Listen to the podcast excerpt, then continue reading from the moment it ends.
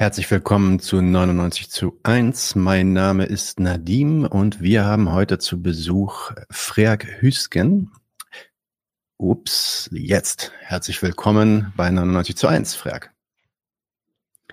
Äh, schön, dass du wieder da bist. Das ist ja auch nicht das erste Mal für alle Leute, die das noch nicht gesehen haben. Freak hat schon zwei Folgen bei uns ähm, äh, mit uns veranstaltet. Die erste Folge drehte sich um die Flüchtlingspolitik ähm, der äh, ja, Deutschlands Flüchtlingspolitik zum Beginn des Ukraine-Kriegs und die zweite Folge dann um das Völkerrecht, was ja auch in im, in Bezug auf den Krieg in der Ukraine wieder äh, ja in aller Munde war. Ähm, vielleicht ein paar Hinweise für alle Leute, die unwahrscheinlicherweise Freak nicht kennen sollten. Ähm, Freak ist ehemaliger, ehemaliger Hochschullehrer für politische Ökonomie des Ausbildungswesens am Fachbereich Erziehungswissenschaften der Universität Bremen. Er ist außerdem Autor der marxistischen Theoriezeitschrift Gegenstandpunkt und auch natürlich zahlreicher äh, Veröffentlichungen und Bücher. Ähm, die werden jetzt auch zu viele, um die hier aufzulisten. Erstmal nur ein kurzer Hinweis, ein Buch, was gerade vor einer Woche, glaube ich, oder vor zwei rausgekommen ist. Das ist dieses Buch hier, Frieden, eine Kritik aus aktuellem Anlass.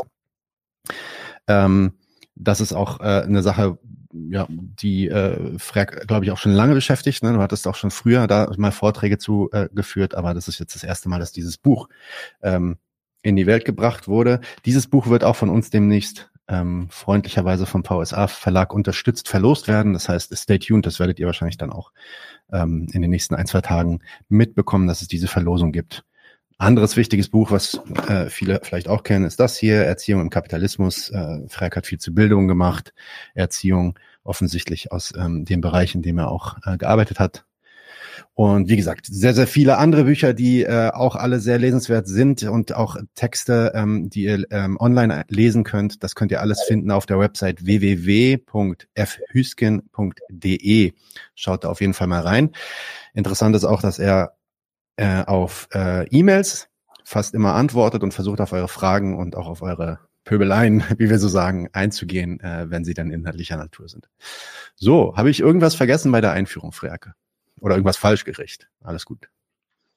Okay, dann äh, legen wir doch mal los. Das Thema äh, heute in dem YouTube-Titel ist es ein bisschen kürzer geworden, aber der eigentliche Titel von diesem äh, Gespräch jetzt ist der Wirtschaftskrieg des Westens gegen Russland und was man daraus aus dem Kapitalismus lernen kann. Über. Äh, über den Kapitalismus lernen kann. Entschuldige bitte, genau. Ähm, erstmal ist ja fast schon, ja? Darf ich eine kleine Vorbemerkung machen? Na klar, hau raus, ja. Die äh, äh, Veranstaltung hat eine kleine Vorgeschichte. Ich habe den Vortrag ursprünglich mal, oder das, was ich heute erzählen will, ursprünglich als Vortrag für die Universität Hannover gemacht. Da war ich von einer jungen Gruppe eingeladen worden, die erhebliche Schwierigkeiten hatte, über den Astra einen Raum zu bekommen. Das zog sich über Wochen, ja Monate hin. Und der Astra hatte schwere Bedenken, die bezogen sich wohl alle auf die Frage, ob ich die richtige Parteilichkeit produziere. Hm. Dann haben sie einen Raum gekriegt und der ist ganz kurz vor Beginn der Veranstaltung wieder gecancelt worden ich sage dazu mit äh, formalen juristischen Argumenten. Dann hat 99 zu 1 angefragt, ob sie den Vortrag kriegen können. Ich habe zugesagt, das ist die Vorgeschichte. Genau, ja, das ist natürlich auch ein wichtiger Punkt. Ähm, äh, und zeigt natürlich auch einiges darüber, äh, über das Klima äh, hierzulande, wenn, was solche Debatten angeht, aber. Na, kein Einzelfall gewesen. Kein Einzelfall gewesen, genau. Ähm, auf den Titel eingehend, auf äh, eine Sache, die vielleicht, na ich meine, äh, zumindest den Leuten, die hier öfter mal zuhören, sollte das klar sein, aber trotzdem macht es vielleicht Sinn, darüber nochmal zu reden. Du bezeichnest das, was, also zumindest ein Teil von dem, was wir in den letzten anderthalb Jahren beobachten können, als Wirtschaftskrieg. Ähm, warum ist das so? Was sind hier die Zwecke des Westens in diesem Wirtschaftskrieg? Ja, du hast völlig recht. Ähm, man darf eigentlich dazu gar nicht Wirtschaftskrieg sagen sondern man soll dazu Sanktionen sagen, was aber das, was die Sache ist, äh, gründlich verharmlost. Das kann man schon daran sehen, dass gerade vor kurzem die EU das elfte, wohlgemerkt, das elfte Sanktionspaket gegen Russland geschnürt hat. und weitere sind angekündigt. Es sind so ziemlich alle Bereiche des ökonomischen und finanziellen Verkehrs zwischen dem Westen und Russland inzwischen unterbunden worden. Ich werde nachher noch genauer darauf eingehen. Und dass diese Sanktionen eben nicht, wie das mit dem Begriff Sanktionen sonst ausgedrückt ist, eine einmalige Strafaktion darstellt, mit denen der Westen sonst in einigen Fällen, ich denke an Iran und anderes, für unbotmäßig gehaltene Staaten sanktioniert. Daran lassen auch die führenden Politiker, wenn sie sich über dieses Sanktionsvolumen äußern, keinerlei Zweifel. So hat Biden zum Beispiel gesagt, die Sanktionen sollen der russischen Föderation, ich zitiere, Schäden zufügen, die der Anwendung militärischer Macht gleichkommen. Baerbock sagt, ich zitiere wieder, sie sollen Russland ruinieren. Und der äh, EU-Rat hat in einem Text verlauten lassen, sie sollen, Zitat, die Fortsetzung der Aggression wirksam vereiteln. Ja, was ist denn aus dem aus, was ist denn dem zu entnehmen?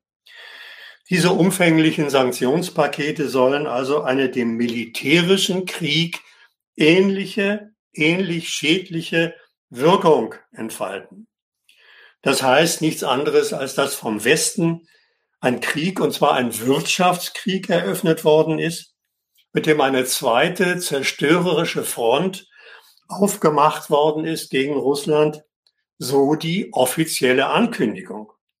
Und wenn von der Leyen verkündet, dass beabsichtigt ist, ich zitiere wiederum wörtlich, Stück für Stück die industrielle Basis Russlands abzutragen, Ende des Zitats, dann ist zugleich noch mehr geplant, als dass nur der laufende, der laufende militärische Krieg mit ökonomischen Zerstörungsleistungen begleitet wird. Es geht um mehr. Dieser Wirtschaftskrieg ist dadurch nämlich auf Dauer gestellt.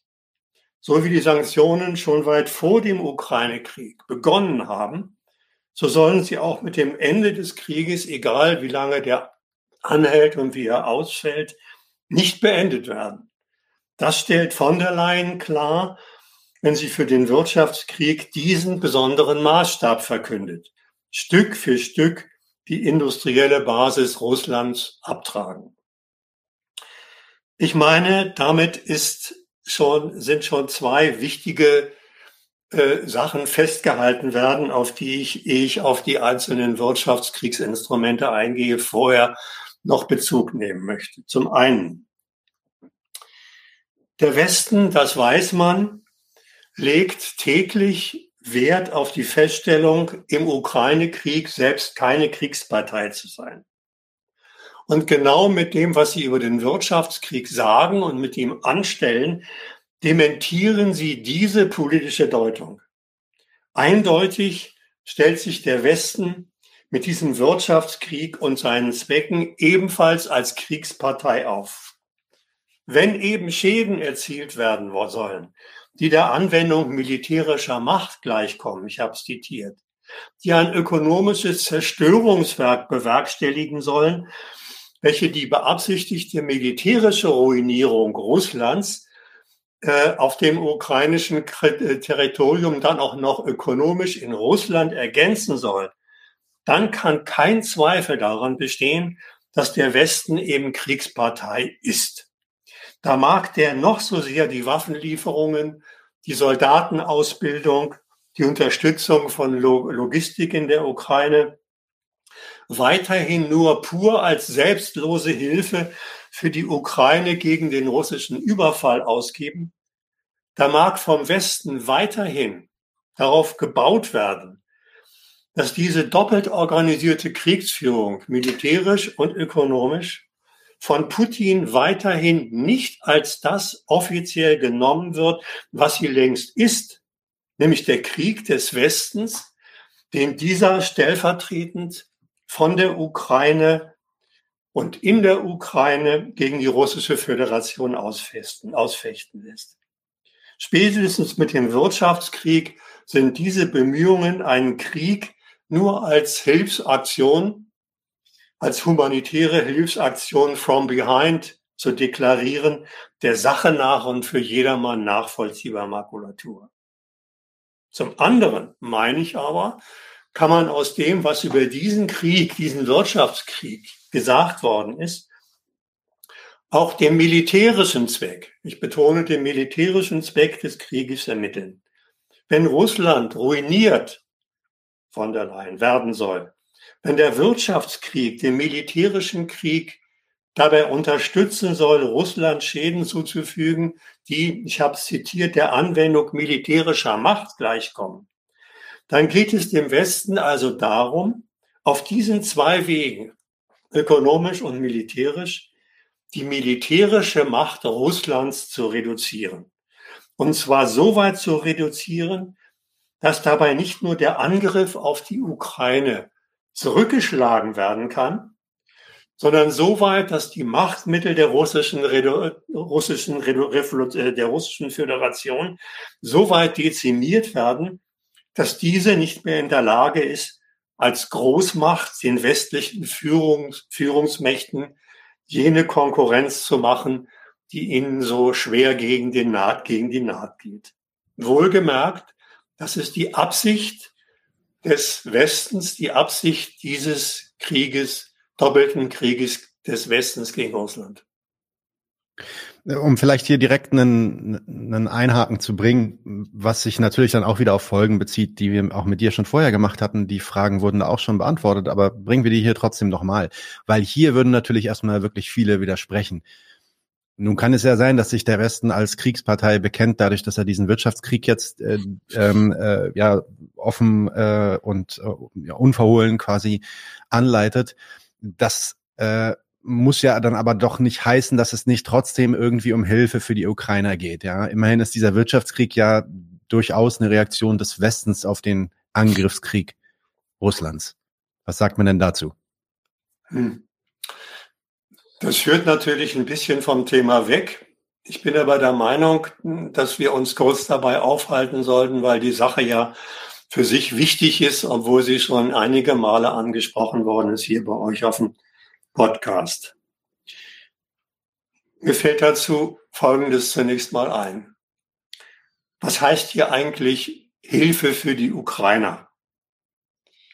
Das hilft natürlich dem ukrainischen Volk ungemein, wenn der Westen die Ukraine weiter mit, und zwar eskalierend weiter, mit Waffen und Munition ausstattet, damit den Krieg verlängert und damit das Sterben und das Töten auch von Ukrainern verlängert. Eine tolle Hilfe für die Ukrainer. Schluss draus. Geholfen wird natürlich immer nur dem ukrainischen Staat.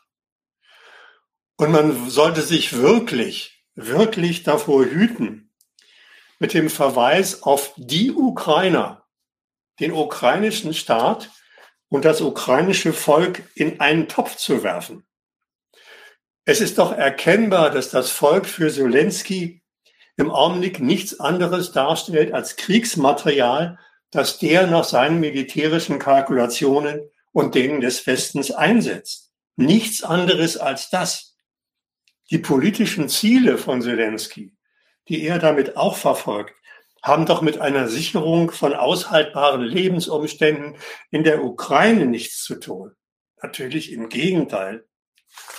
Leben und Lebensgrundlagen der Ukrainer werden doch mit Hilfe westlicher Hilfe per Kriegsverlängerung vernichtet.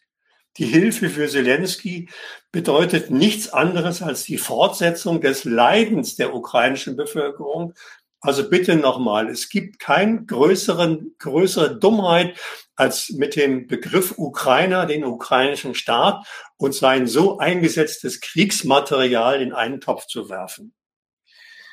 Vielleicht, vielleicht noch zu dem, zu dem Begriff Angriffskrieg, den du ja auch verwendet hast. Ich meine, den muss man schon mal in Anführungszeichen setzen.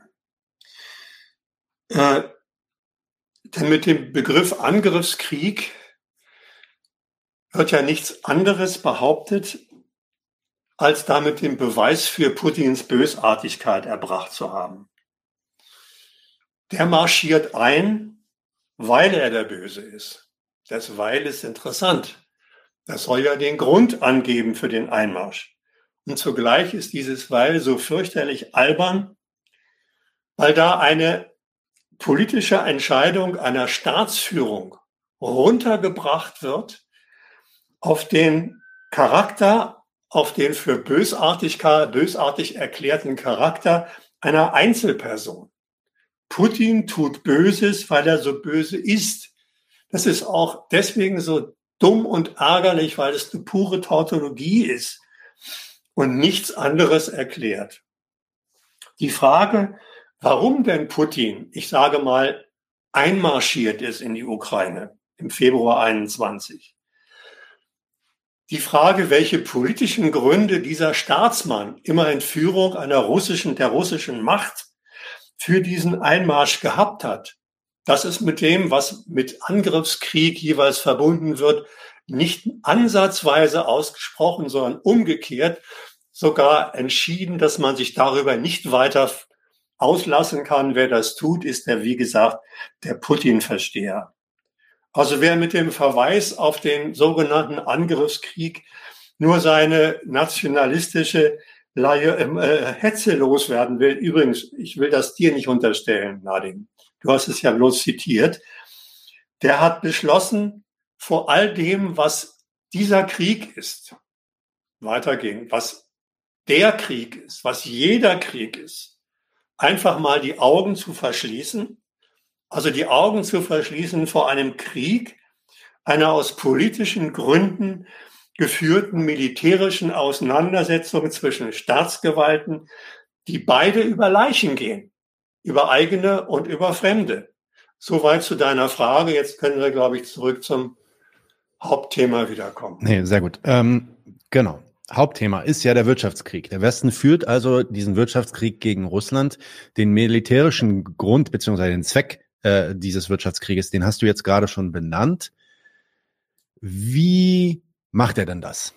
An der Stelle will ich vielleicht nur noch eine Sache sagen, bevor du äh, direkt darauf antwortest. Äh, mir fällt nämlich gerade ein, das habe ich noch gar nicht gesagt.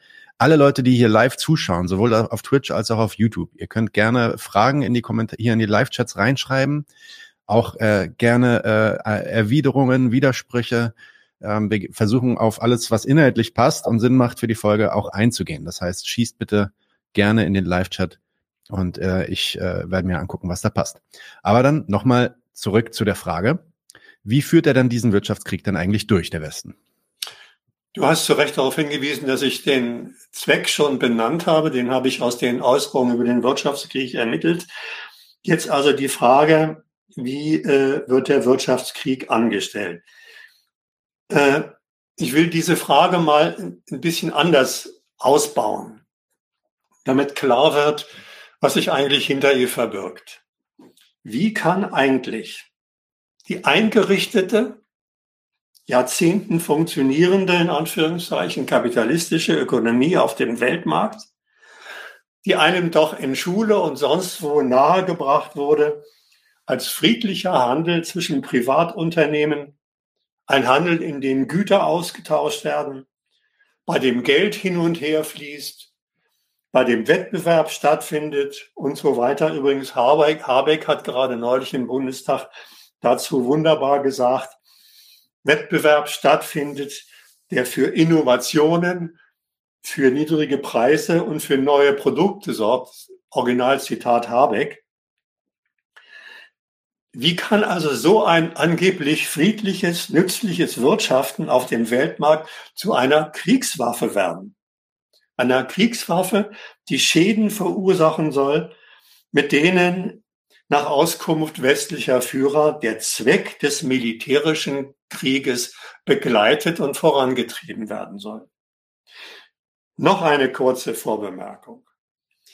Und wenn man noch dazu denkt, was man so als Schüler, als Student oder als Bürger, der sich in der Öffentlichkeit rumtreibt, über den Weltmarkt gelernt hat, dann kann es vollends zum Rätsel werden, wie diese freie Marktwirtschaft eigentlich zur Kriegswaffe werden kann. In theoretischen Verlautbarungen zur VWL liest sich das dann so, es führen, ich zitiere, einen Handelsverkehr, der frei von staatlichen Behinderungen ist, und ein freier Wettbewerb zur optimalen Arbeitsteilung zwischen den Volkswirtschaften. Dadurch kommt es zu einer optimalen Produktion und dem größtmöglichen Wohlstand für alle beteiligten Länder. Ende des Zitats. Dass die Geschäftsbeziehungen auf dem Weltmarkt ohne staatliche Interventionen, wie es auch woanders immer heißt, stattfinden sollen und erst dann wenn diese Interventionen unterbleiben, ihre Segnungen entfalten, das ist nicht nur das Credo von einigen Lindner und anderen freien Demokraten, sondern es ist so etwas wie ein wissenschaftlicher Grundsatz für die Konkurrenz auf dem Weltmarkt. Das ist zu bemerken, das ist festzuhalten. Ich will aber noch eine dritte kleine Vorbemerkung machen, ehe ich dann auf deine Frage direkt eingehe. Man, man darf in dem Zusammenhang nämlich nicht vergessen, dass sich die russische Föderation nach circa 1990 in diese freie Marktwirtschaft integriert hat. Dass sie sich der westlichen Konkurrenz gestellt hat. Nach Jahren der Absentierung in der Sowjetunion dass er sich den Regeln des Weltmarkts also unterworfen hat. Die russische Föderation hat damit ab dieser Zeit äh, auf Geschäftstätigkeit ihrer Privatunternehmen auf dem Weltmarkt gesetzt, sich selbst denn auch der Konkurrenz des Westens geöffnet, nicht nur im Warenimport, sondern hat auch Kapitalinvestitionen bei sich zugelassen und zugleich auch das internationale Finanzkapital für Kredite benutzt und darüber alle möglichen Zahlungsmodalitäten abgewickelt. Dass Russland dann sogar von den führenden westlichen Staaten in die WTO, in die von ihnen beherrschte WTO, aufgenommen worden ist, spricht dafür, dass sich die Russische Föderation offensichtlich dem westlich vorgegebenen Regelsystem dieser kapitalistischen Weltmarktkonkurrenz unterworfen hat, sich also, ich drück's mal so aus, zum Anhänger der kapitalistischen Reichtumsproduktion entwickelt hat. Was nichts anderes heißt, als dass sich also der Westen und die russische Föderation zur Mehrung ihres ökonomischen Reichtums derselben Mittel bedienen und denselben Regeln folgen um dann über ökonomische Vergleiche ihr nationales Wachstum zu steigern. Die Frage, die hier ansteht, wie eigentlich kapitalistische Ökonomie auf dem Weltmarkt zur Kriegswaffe werden kann, bekommt dadurch neues Futter und neue, neue Brisanz. Ähm, ich kann jetzt weitermachen dieser genau, Fall. also Russland, Russland, also im Endeffekt verstehe ich, Russ, quasi Russland wurde in den Weltmarkt integriert. Das äh, war von beiden Seiten auch gewollt und dieser Fakt wird jetzt dann irgendeine Art zu einer Waffe, die dann auch gegen Russland bemüht werden kann. Wie, ja, was, wie funktioniert das? Ja, diese Waffe hat mehrere Abteilungen, die umfasst Handelsbeschränkungen, die umfasst Finanzsanktionen, die umfasst das bekannte Öl, Gas und Kohleembargo. Wir müssen mal schauen, ob wir auf alle drei Abteilungen zu sprechen kommen. Ich will mal mit den Handelsbeschränkungen anfangen. Ich halte nochmal fest, was ich gerade eben angedeutet habe. Die einkaufenden russischen Betriebe profitieren durch den, durch den Zugriff auf konkurrierende Angebot auf dem Weltmarkt. Keine Frage. Und umgekehrt. Wer an die russischen Betriebe vom Westen aus verkauft, macht damit ebenso sein Geschäft. Das heißt, für die russischen und für die westlichen Privatunternehmen gibt es überhaupt keinen Grund, diesen Geschäftsgang zu beschränken. Denn beide Seiten sind je nach dem Nutznießer, die einkaufenden russischen und die verkaufenden westlichen Kapitale. Wieso sollten die sich wechselseitig ihre Geschäfte beschränken, auf Geschäfte verzichten, also die auf, auf die es ihnen und auf deren ökonomische Vorteile es ihnen doch gerade ankommt. Naja, es ist ja kein Geheimnis, dass das beschränkende Subjekt, das handelsbeschränkende Subjekt in diesem ökonomischen Verkehr auf dem Weltmarkt eine politische Macht ist, ein Staat beziehungsweise die westliche Staatengemeinschaft, das ist ja dem Faktum, wer Weltkrieg eröffnet, selbst zu entnehmen. Es sind die EU-Staaten und vor allem die USA sind es, diese Sanktionspakete beschließen und die offensichtlich, ganz offensichtlich mit den Argumenten, die ich eingangs genannt habe, ein Interesse an der Schädigung der russischen Nation haben und die dafür ebenfalls ganz offensichtlich, daraus wird auch kein Geheimnis gemacht, entgangenen Gewinn der heimischen, also der westlichen Verkäufer, entgangenen Gewinn und übrigens noch einiges mehr in Kauf nehmen. Entgangene Gewinne auf die diesen Mächten doch sonst so sehr in der Unterstützung ihrer Konkurrenz auf dem Weltmarkt ankommt. Das führt eigentlich zu zwei weiterführenden Fragen.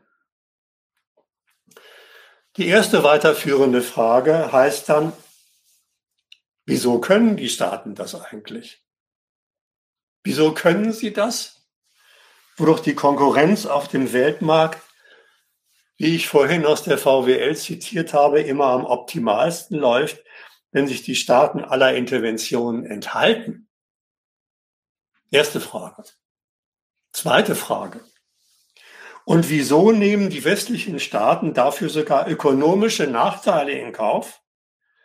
Nachteile für ihre Privatunternehmen, Nachteile, die sich dann auch für ihr Wirtschaftswachstum auswirken wo es ihnen doch sonst immer um nichts anderes geht als um die Mehrung ihres Wirtschaftswachstums.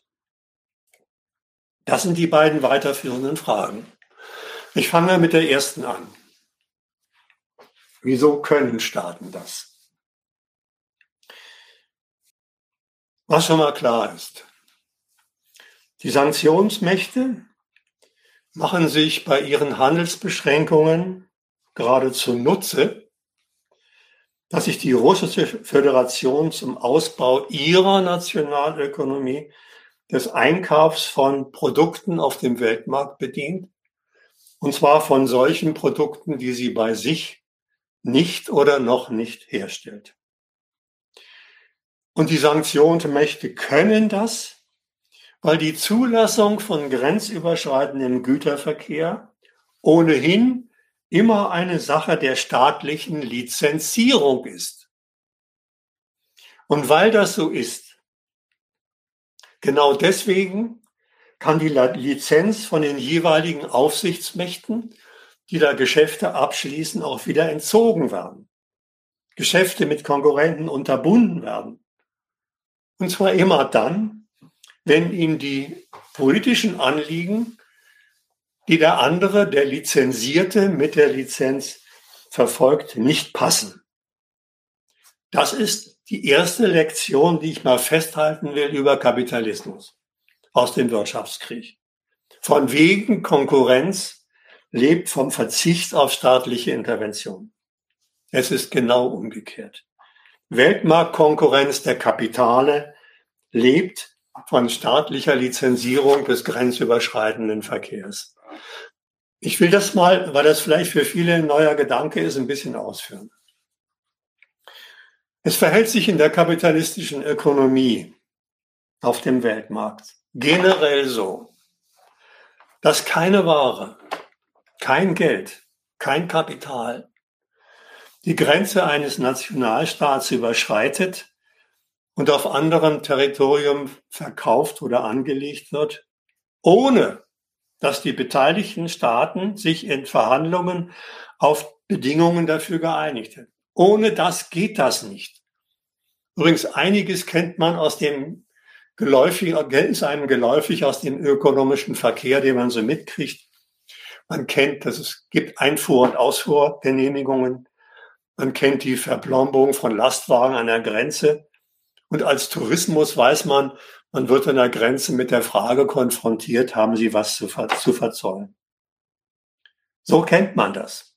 Und wichtig, diese Fragen, diese, äh, äh diese Bedingungen die da zwischen den Staaten ausgehandelt werden, betreffen nicht nur Fragen eines möglichst profitlichen Handels der jeweiligen Privatkapitale. Nein, die lizenzierenden Staaten haben dabei immer die Wachstumsbedingungen ihrer gesamten Ökonomie im Auge. Das ist sehr wichtig, das festzuhalten. Also wird da auch nicht nur, schon, aber nicht nur über Währungs- und Preisfragen verhandelt, sondern zugleich bedacht, ob billiger Einkauf im Ausland für das gesamte inländische Kapital nützlich oder sich schädlich auswirkt. Schädlich zum Beispiel dadurch, dass Billigprodukte aus dem Ausland die inländische Konkurrenz aushebeln können. Deswegen ist auch immer die Frage Verhandlungsgegenstand zwischen Staaten, wie viel an fremder Ware zugelassen wird zum Verkauf in andere oder ins eigene Land. Zu welchen Konditionen der Verkauf und Einkauf läuft. An welche Konkurrenten wie viel und was zugelassen wird. Oder ob sowas nicht vielleicht ganz unterbunden wird.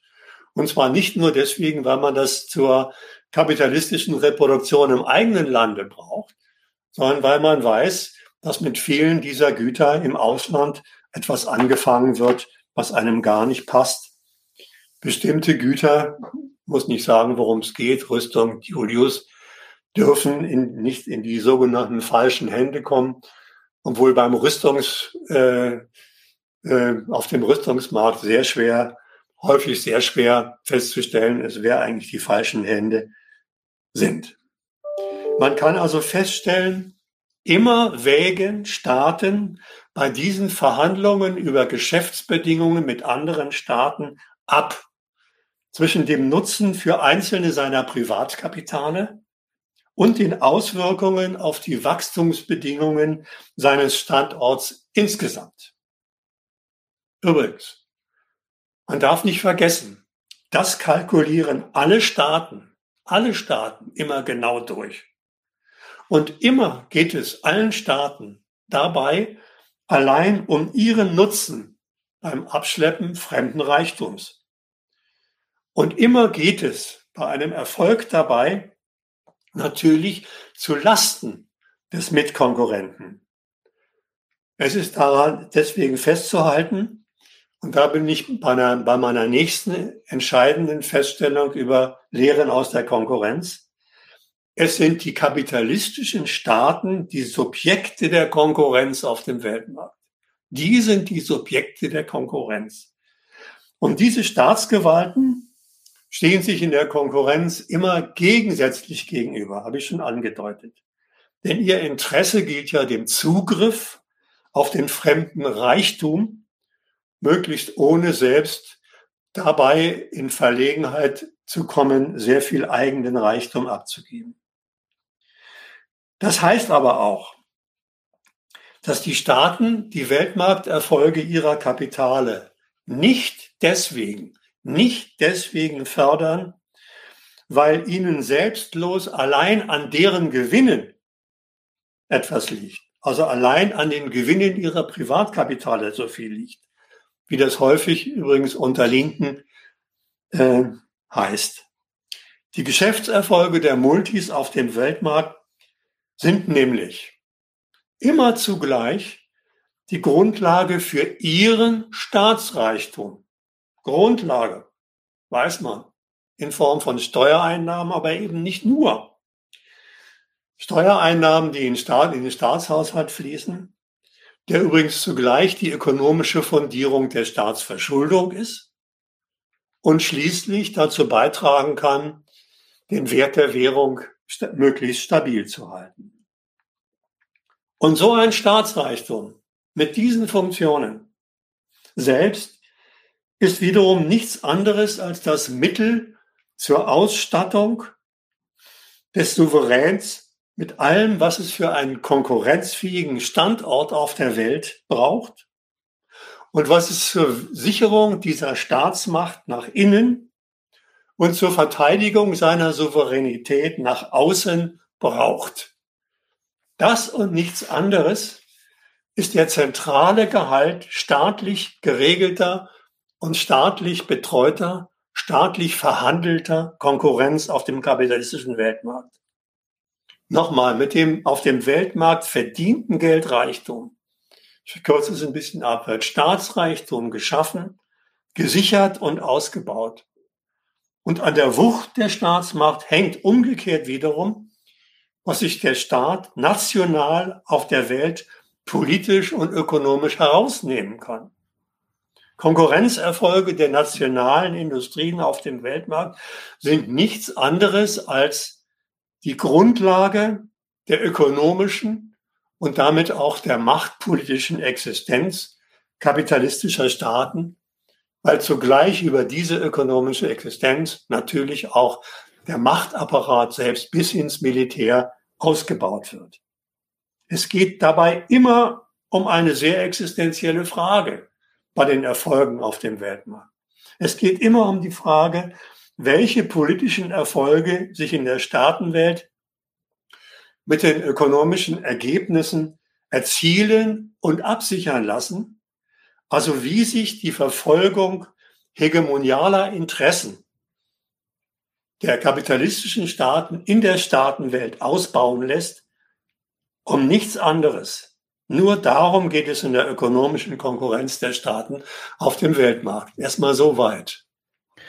Ich würde dann vielleicht Vielleicht ist das ein Exkurs, aber ich würde trotzdem gerne mal auf diesen einen Punkt ähm, zurückkommen, den du gerade auch schon angesprochen hattest, weil ich den ganz wichtig finde. Das ist ja auch das, was man sofort beobachten konnte, als der Ukraine-Krieg losging, dass die ersten Linken sich da die Köpfe zusammentaten und sich überlegt hatten, ja, welche Rohstoffe wollen die denn jetzt in der Ukraine abbauen? Ne? Es gibt dann, es gibt da un unterschiedlichste Narrative darüber, ähm, ja, der Weltmarkt sei durch transnationale oder multinationale Unternehmen eigentlich gesteuert. Ja, die sogenannten Multis, die kontrollieren und dominieren die Nationalstaaten.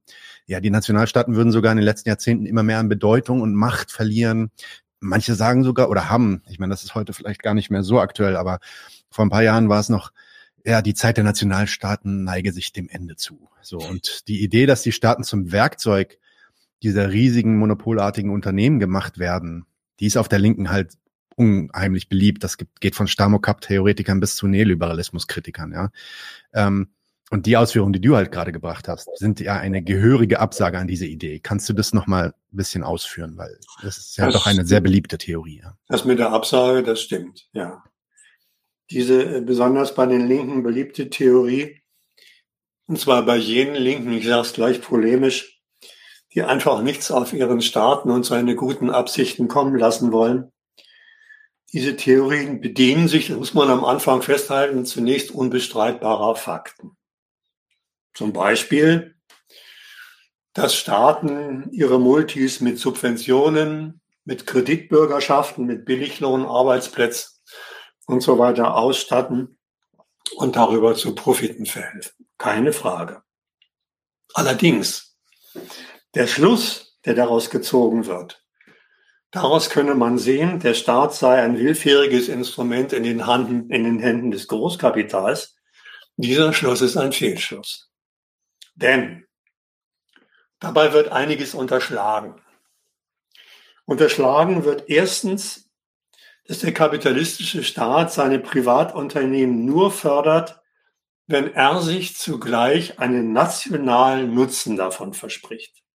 Wenn nicht, dann eben nicht oder weniger.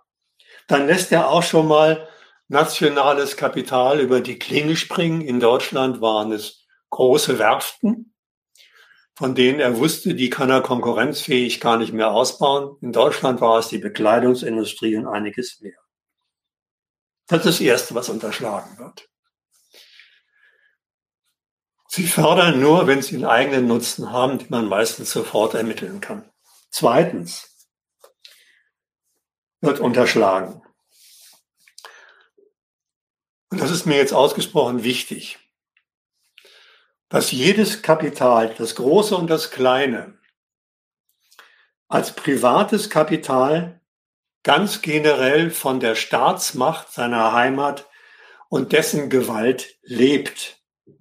Was meine ich damit? Es darf nicht vergessen werden, dass die entscheidende Voraussetzung für alle Geschäfte eben auch für Weltmarktgeschäfte, darin besteht, dass Waren, Investitionen, ganze Fabriken Kapitaleigentum sind. Kapitaleigentum. Und als Kapitaleigentum leben sie vom besonderen Schutz der Staatsgewalt mit seinem Recht. Eigentum. Vielleicht zu schnell zu, zu, zusammengefasst. Eigentum, das ist eben letztlich nichts als eine Frage der Staatsgewalt. Ohne Eigentumsschutz per Staatsgewalt läuft kapitalistisch hier nichts. Ohne ihn wären Güter, in welcher Abteilung des Kapitals auch immer, schutzlos allen möglichen Interessen, und davon gibt es einige, mit ihren jeweiligen Zugriffsmitteln ausgeliefert. Das heißt, vor Plünderung, Schmuggel, Diebstahl, Eroberung mit Gewalt und so weiter, steht davor steht immer der staatliche Eigentumsschutz im Kapitalismus. Nur wenn staatliche Gewalt sicherstellt, dass Waren nur per Verkauf und Kauf gegen Geld und gegen nichts anderes die Hände wechseln, jede andere Form der Aneignung von Reichtum unterlassen wird oder als Verstoß gegen das ökonomische Heiligtum dieser kapitalistischen Ökonomie gegeißelt und bestraft wird. Nur dann ist kapitalistische Reichtumsaneignung äh, möglich. Nur dann ist Vermehrung von Privateigentum an Kapital auf dem kapitalistischen Weltmarkt zu haben. Also nochmal zu den Linken. Jedes Kapital ist in seinem Geschäft abhängig, das Große und das Kleine, ist in seinem Geschäft abhängig von staatlichem Eigentumsschutz. Das ist eine Lektion direkt an die Adresse der Linken. Übrigens kann man daraus gleich noch eine weitere Lektion ableiten. Wenn der ganze Kapitalismus mit seinen inneren und äußeren Geschäften per Staatsgewalt etabliert ist, per Staatsgewalt, die das Privateigentum des Kapitals garantiert, und wenn der Kapitalismus folglich nur auf dieser Grundlage existiert, dann ist damit auch als Form des Wirtschaftens staatlicherseits nur Kapitalismus erlaubt und nur Kapitalismus als Reichtumsform geschützt. Kapitalismus eben mit allem, was dazugehört, mit Vermehrung von Kapitalreichtum, natürlich in Geldform, was eine Klasse von Lohnarbeitern voraussetzt, die diesen Reichtum erwirtschaften und dafür, ich sag's mal so, lebenslang mit Ausschluss von all den Produkten ihrer eigenen Arbeit belohnt werden. Jede andere Sorte des Wirtschaftens ist damit ausgeschlossen. Übrigens, wenn jetzt jemand von den Zuhörern überlegt, welche anderen Sorten des Wirtschaftens denn das wohl sein könnten, dann steht so eine Überlegung nur dafür, dass es den hiesigen Ideologen gelungen ist, den Kapitalismus, auch Marktwirtschaft genannt, längst als einzig denkbare, menschengemäße Art zu wirtschaften in die Köpfe zu pflanzen. Nur dafür steht diese Überlegung. Die nächste Lektion über den Kapitalismus aus dem Wirtschaftskrieg schließt sich an. Was da auf dem Weltmarkt abgeht, ist nach dem, was ich jetzt erklärt habe, durch einen folgenreichen Widerspruch bestimmt. Einerseits, habe ich gesagt, stehen sich die Staaten als ökonomische Konkurrenten, auch als ökonomische Konkurrenten unversöhnlich gegenüber. Ihr Nutzen geht immer auf Kosten der anderen. Ich will es nur mal ein Beispiel machen. So wird zum Beispiel mit Warenverkauf im Ausland Kaufkraft abtransportiert, die eigentlich eine Rolle spielte im eigenen Land. So machen zum Beispiel Kapitalinvestitionen aus dem Ausland dem inländischen Kapital Konkurrenz, was nicht sein soll und so weiter. Das ist einerseits, stehen sich unversöhnlich gegenüber. Andererseits muss man feststellen, das habe ich über den Handel, über die Bedingungen schon angesprochen, kommt es zum Handel, zu Investitionen nur, wenn zwischen den Staaten in diesen Verhandlungen über den Geschäftsverkehr eine Einigkeit erzielt worden ist. Eine Einigkeit, mit der ein irgendwie gearteter beiderseitiger Nutzen fixiert sein muss. Immer sind Staaten darauf aus, sich mittels Privatunternehmen an fremdem Reichtum zu ihrem Vorteil zu bedienen. Und zugleich hängt der Erfolg dieser Operation daran, dass dem anderen Staat ein Gleiches zugestanden wird. Etwa soll mit der Einfuhr bestimmter Waren ein nationaler Mangel behoben werden oder es soll mit Kapitalimport der Arbeitsmarkt entlastet werden und so weiter. Wobei, ich will diesen Nachtrag noch eben machen, zu dem beiderseitigen Nutzen, auf den sich die Staaten in solchen Verhandlungen verständigen, auch der staatliche Schutz des jeweils fremdstaatlichen Eigentums gehört. Auch der Exporteur von Waren und Kapital exportiert ins Ausland nur, wenn er sich darauf verlassen kann, dass im Staatsvertrag diese Grundbedingung gesichert ist, dass der Staat fremdes Eigentum genauso schützt wie das seiner, Heini, seiner heimischen Kapitale, eine angesichts des Widerspruchs und der Gegensätze durchaus heikle, heikle Angelegenheit. Ich komme später noch darauf zu sprechen. Und aus diesem Widerspruch folgt was. Aus dem Widerspruch folgt, dass Staaten in Verhandlungen über den ökonomischen Verkehr nicht gemütlich am Tisch sitzen, bei Kaffee und Apfelsaft, sondern mit harten Bandagen kämpfen. Lange Zeit.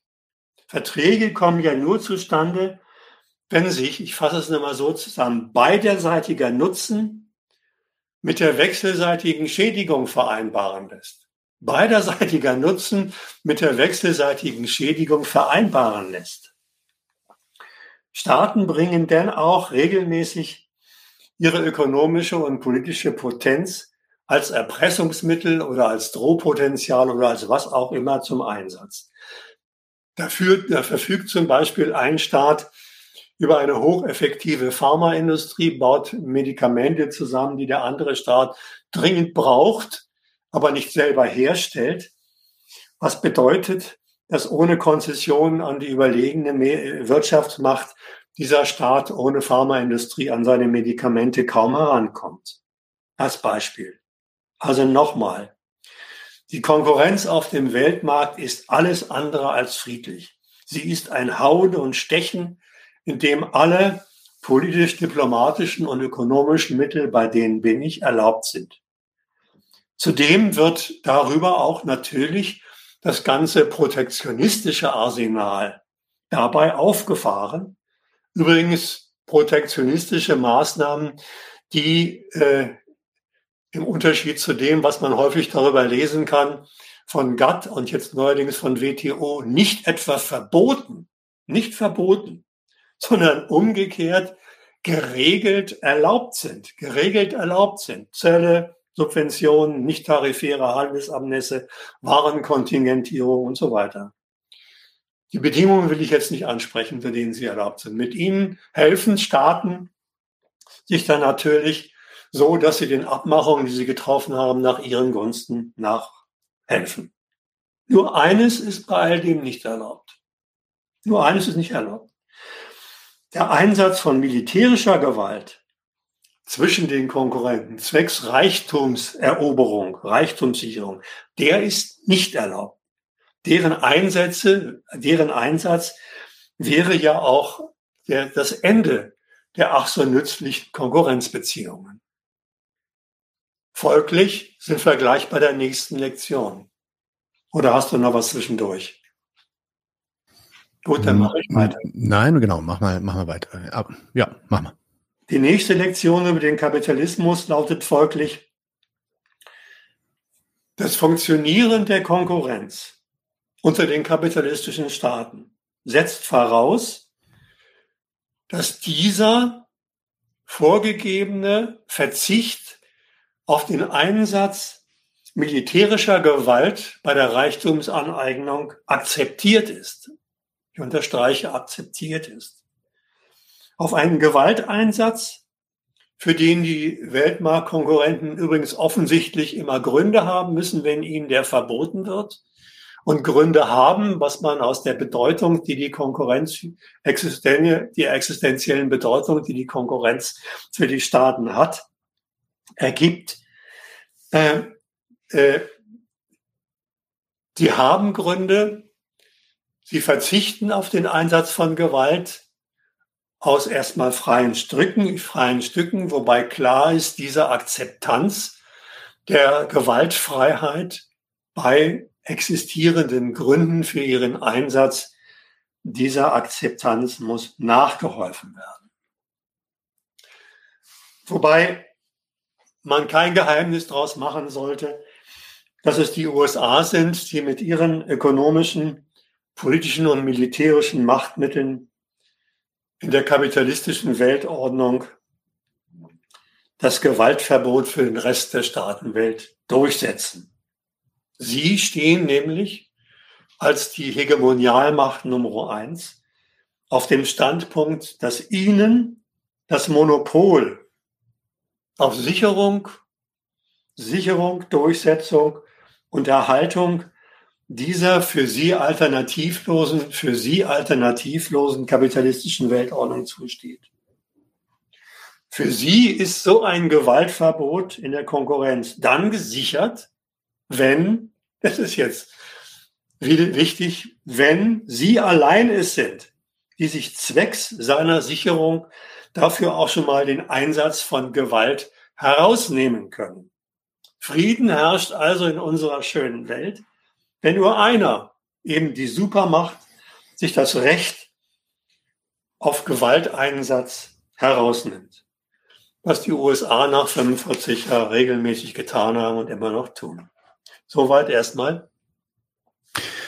Okay, das war also einmal der Exkurs, äh, den ich angestoßen habe und dann ein Exkurs quasi äh, zu der internationalen Konkurrenz und überhaupt äh, zur Natur der äh, Konkurrenz zwischen den Staaten und wer sind hier die Subjekte. Ähm, vielleicht kommen wir jetzt wieder zurück zu dem, hast du ja auch schon angefangen, zu dem konkreten Thema und da, da waren wir gerade bei den Handelsbeschränkungen gegen Russland stehen geblieben, die da in Anschlag gebracht werden. Was hat sich, hat das dann damit jetzt auf sich? Äh, es handelt sich übrigens nicht immer um sachfremde Exkurse. Ja, um Gott, so war es auch nicht gemeint. sondern es waren äh, prinzipielle Argumente, ja. die äh, wichtig sind zur Erklärung, was dieser Wirtschaftskrieg eigentlich kapitalistisch ist. Ja. Also jetzt zu den Handelsbeschränkungen im Einzelnen selbst. Was ich erklärt habe über Konkurrenz auf dem Weltmarkt, das sollte deswegen eben, wie gesagt, keine Exkurse, sondern wichtige prinzipielle Argumente, sollte deutlich machen, dass diese Handelsbeschränkungen nicht das kapitalistische Wirtschaftswachstum aushebeln, wie ich neulich noch in der Süddeutschen gelesen habe, sondern es nur radikalisieren. Sie radikalisieren diese Handelsbeschränkungen, was ohnehin die Konkurrenz auf dem Weltmarkt ganz generell auszeichnet, radikalisieren sie in doppelter Weise. Zum einen betrifft die Radikalisierung den Umfang der Beschränkungen. Beschränkungen, die in der Konkurrenz übrigens immer zwischendurch mal erfolgen, Inzwischen haben sich nämlich insbesondere die westlichen Unternehmen darauf einzustellen, dass ihnen so ziemlich jeglicher Handelsverkehr und jede Finanzoperation mit der Russischen Föderation untersagt ist. Es gibt ein paar Ausnahmen, die wichtige und sonst kaum zu beziehende Rohstoffe beziehen, Palladium, Titan, übrigens auch, wie ich neulich gerade gelesen habe, Landmaschinen, aus Deutschland, das ist eine andere Frage. Dieser Handelsverkehr wird untersagt, habe ich gesagt, von der Staatsmacht. Untersagt ist wichtig und ernst zu nehmen. Da gibt der Staat seinen Lieblingsbürgern, seinen kapitalistischen Unternehmen nicht etwa eine Befehl Empfehlung, die sie befolgen könnten oder eben nicht, sondern entzieht ihnen mit Rechtsgewalt jene Lizenz, die die Grundlage ihrer bisherigen Geschäftsverkehr mit Russland war. Ist nicht mehr. Die Radikalisierung schließt zum anderen, ich habe gesagt, sind zwei Punkte, zum anderen ein, vielleicht ist Radikalisierung da nicht das ganze Wort, aber ich lasse es mal dabei, zum anderen ein, dass der Geschäftserfolg der westlichen Unternehmen nicht deswegen ein unsicherer ist, weil auch unter normalen Verhältnissen Konkurrenz immer Sieger und Verlierer hervorbringt, also mit einem Risiko behaftet wird, sondern der Geschäftserfolg ist deswegen unsicher, weil die Privaten mit ihrem Interesse in diesem Wirtschaftskrieg hinter dem politischen Zweck, den Feind ökonomisch zu schädigen, zurückzustehen haben zurückzustehen haben. Das ist durchgesetzt, wohl wissend vom Staat, dass die Handelsbeschränkungen auch auf nationale Wachstumsraten und die Kalkulation mit ihrem Staatshaushalt negativ auswirken. Vielleicht kann ich da kurz reingrätschen, weil, äh, und da gab es auch schon ähm, den ein oder anderen Kommentar, den ich vielleicht auch dann gleich nochmal bringen werde, aber auch da würde ich ja sagen, mit, mit dem, was du gerade erklärt hast, nämlich de, dem Fakt, dass der Staat da diese Art Schaden ähm, in Kauf nimmt, um seine Zwecke zu verfolgen. Auch damit ist doch dann eigentlich schon wieder so linken Kriegskritikern äh, oder Friedens, äh, Friedensfreunden von der Sorte Sarah Wagenknecht zum Beispiel einen Strich durch die Rechnung gemacht, wenn die empört feststellen, dass ja die Sanktionen ja vor allem auch der deutschen Nation und Ökonomie schaden und äh, da, da, mhm. da dann da dann ganz aufgeregt und moralisch empört sind, dass sowas überhaupt in Anschlag gebracht wird von mhm. Staatsseite. Mhm. Eigentlich sprichst du damit genau die zweite Frage an, die ich aufgeworfen habe. Die zweite Frage, ich hatte sie vorhin so formuliert, äh, wieso nehmen Staaten dafür sogar ökonomische Nachteile in Kauf? Mhm. Nachteile ihrer Privatunternehmen, die bis hin, bis zu Nachteilen ihres Wirtschaftswachstums und so weiter aus, hinreichen. Wer das jetzt für eine Naivität oder gar einen Fehler hiesiger Politik, für einen kontraproduktiven Widerspruch hält, Russland mit Maßnahmen zu schädigen, deren Rückwirkung in Ertragseinbußen einheimischer Kapitale und in einigen mehr bestehen, der hat nicht begriffen, der hat nicht begriffen, worum es in diesem Wirtschaftskrieg geht. Der unterschlägt damit zugleich den eingangs erläuterten, auch den eingangs erläuterten militärischen Zweck des Krieges. Man muss ganz umgekehrt an diese auf den ersten Blick widersprüchliche Sache herangehen.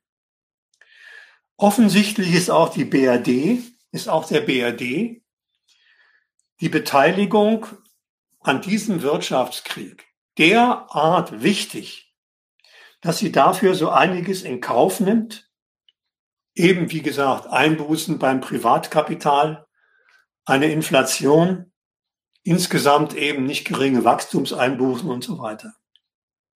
Es handelt sich eben nicht darum, wie schon mal gesagt, vorübergehend einen unbotenmäßigen Start durch Entzug von Medikamenten oder ein paar Maschinen zu bestrafen. Es geht dem Westen ja um mehr. Die Unterbindung des Anliegens der, der russischen Föderation mit dem Angriff auf die Ukraine ihren letzten Sicherheitskorridor gegen die NATO zu erhalten, das ist für den Westen eine derart existenzielle Herausforderung, dass das hohe Gut des nationalen Wachstums, dem sonst die gesamte Standort- und Außenwirtschaftspolitik ja gilt, einfach zurückzustehen hat. Existenzielle Herausforderung deswegen, weil die Weigerung der russischen Föderation, sich den politischen Weltordnungsregeln der USA einfach so zu unterwerfen, als Angriff von den USA als Angriff auf unsere heilige kapitalistische Friedensordnung gewertet wird. Deswegen weil das so gewertet wird und für, die, für den Westen auch genau das ist. Deswegen nehmen sie ökonomische Nachteile in Kauf, ökonomische Nachteile, von denen sie sonst eigentlich immer der Auffassung sind, über denen steht nichts. Die USA, um es nochmal anders zu sagen, gestatten nämlich, ich kann es nochmal so ausdrücken, gestatten nämlich anderen kapitalistischen Staaten ihre Wachstumserfolge schon. Allerdings immer nur unter der Bedingung, dass darüber ihre eigene ökonomische Macht wächst und ihre Suprematie weder diplomatisch noch praktisch, politisch, militärisch, ökonomisch angezweifelt wird. Darum geht es dem Westen unter Führung der USA.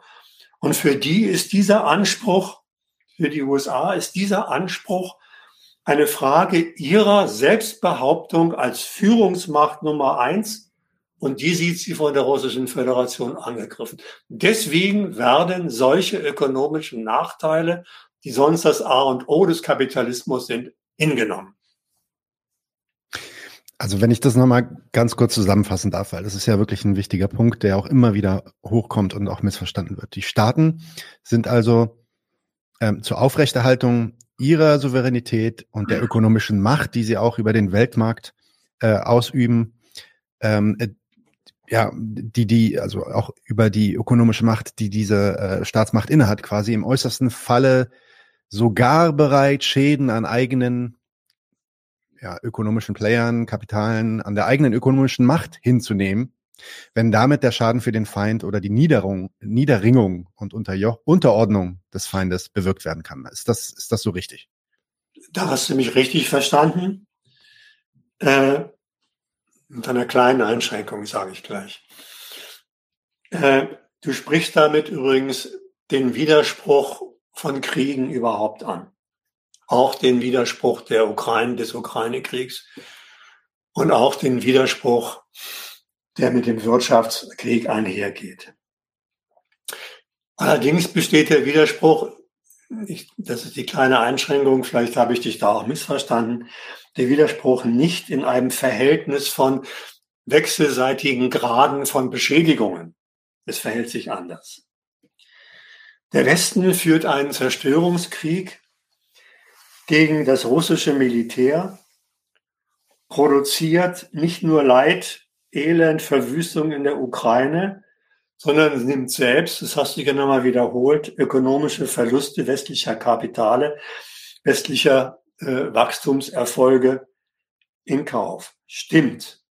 Und obendrein gibt er auch noch äh, relevante Teile des Staatshaushalts für nichts anderes auf, aus als für den Bau von Zerstörungsmitteln, von denen man weiß, dass sie in ihrem Gebrauch, also in ihrem Einsatz selbst zerstört werden.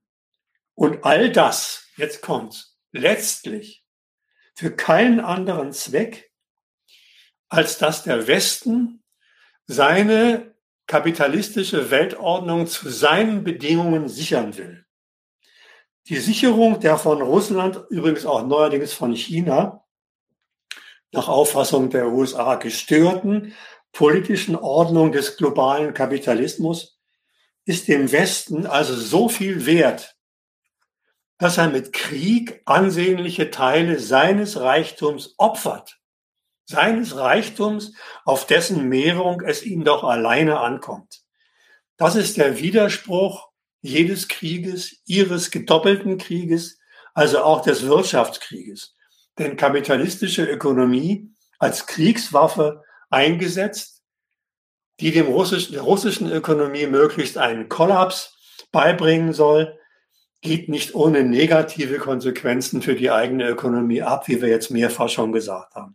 Das sollen sich all jene Linken hinter die Ohren schreiben, die in Kriegen immer nur ökonomische Interessen am Werk sehen. Öl, Uran, Gold, seltene Erden, was weiß ich. Noch ein Nachtrag an die Adresse der Linken. Noch ein kleiner Nachtrag. Auch kein Exkurs.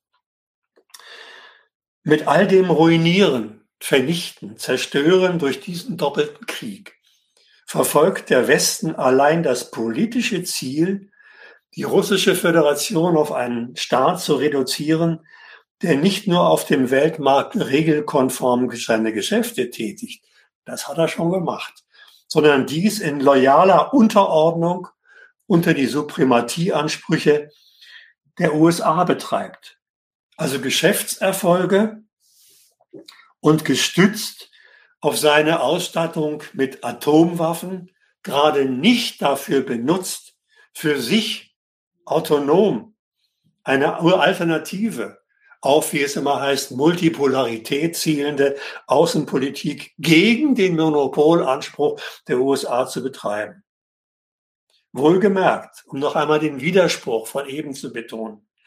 Gerade weil es dem Westen im letzten um diese Sicherung ihrer monopolistischen Zuständigkeit äh, über die globalen Geschäftsbedingungen geht, führen, führen sie den Krieg und der geht, der geht eben nur als Vernichtung von Fremden und eigenem, Reich, äh, eigenem Reichtum. Selbst letzteres übrigens selbst dann, wenn der Westen noch gar nicht offiziell Kriegspartei ist. Das sieht man an den Staatshaushaltslücken, äh, die der Krieg reißt. Und mit dem Wirtschaftskrieg wird also immer fremder Reichtum ruiniert.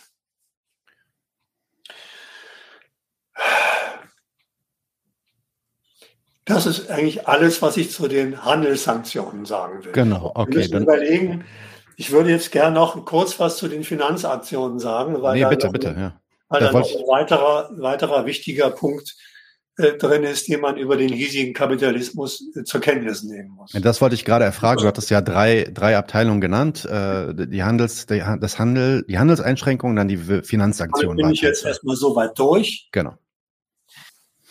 Ja, was ist an denen über die Handelsbeschränkungen hinaus jetzt noch bemerkenswert? Das Wichtigste ist eigentlich äh, auch schon bei den Handelssanktionen gesagt worden. Es handelt sich darum, dass die Westmächte ihren Finanzinstituten, Wall Street und so weiter, das Aufkaufen und Verkaufen russischer Staatsanleihe verbieten mit den äh, russischer Staatsanleihen, mit denen die russische Föderation sonst ihre Dollarreserven auffüllt.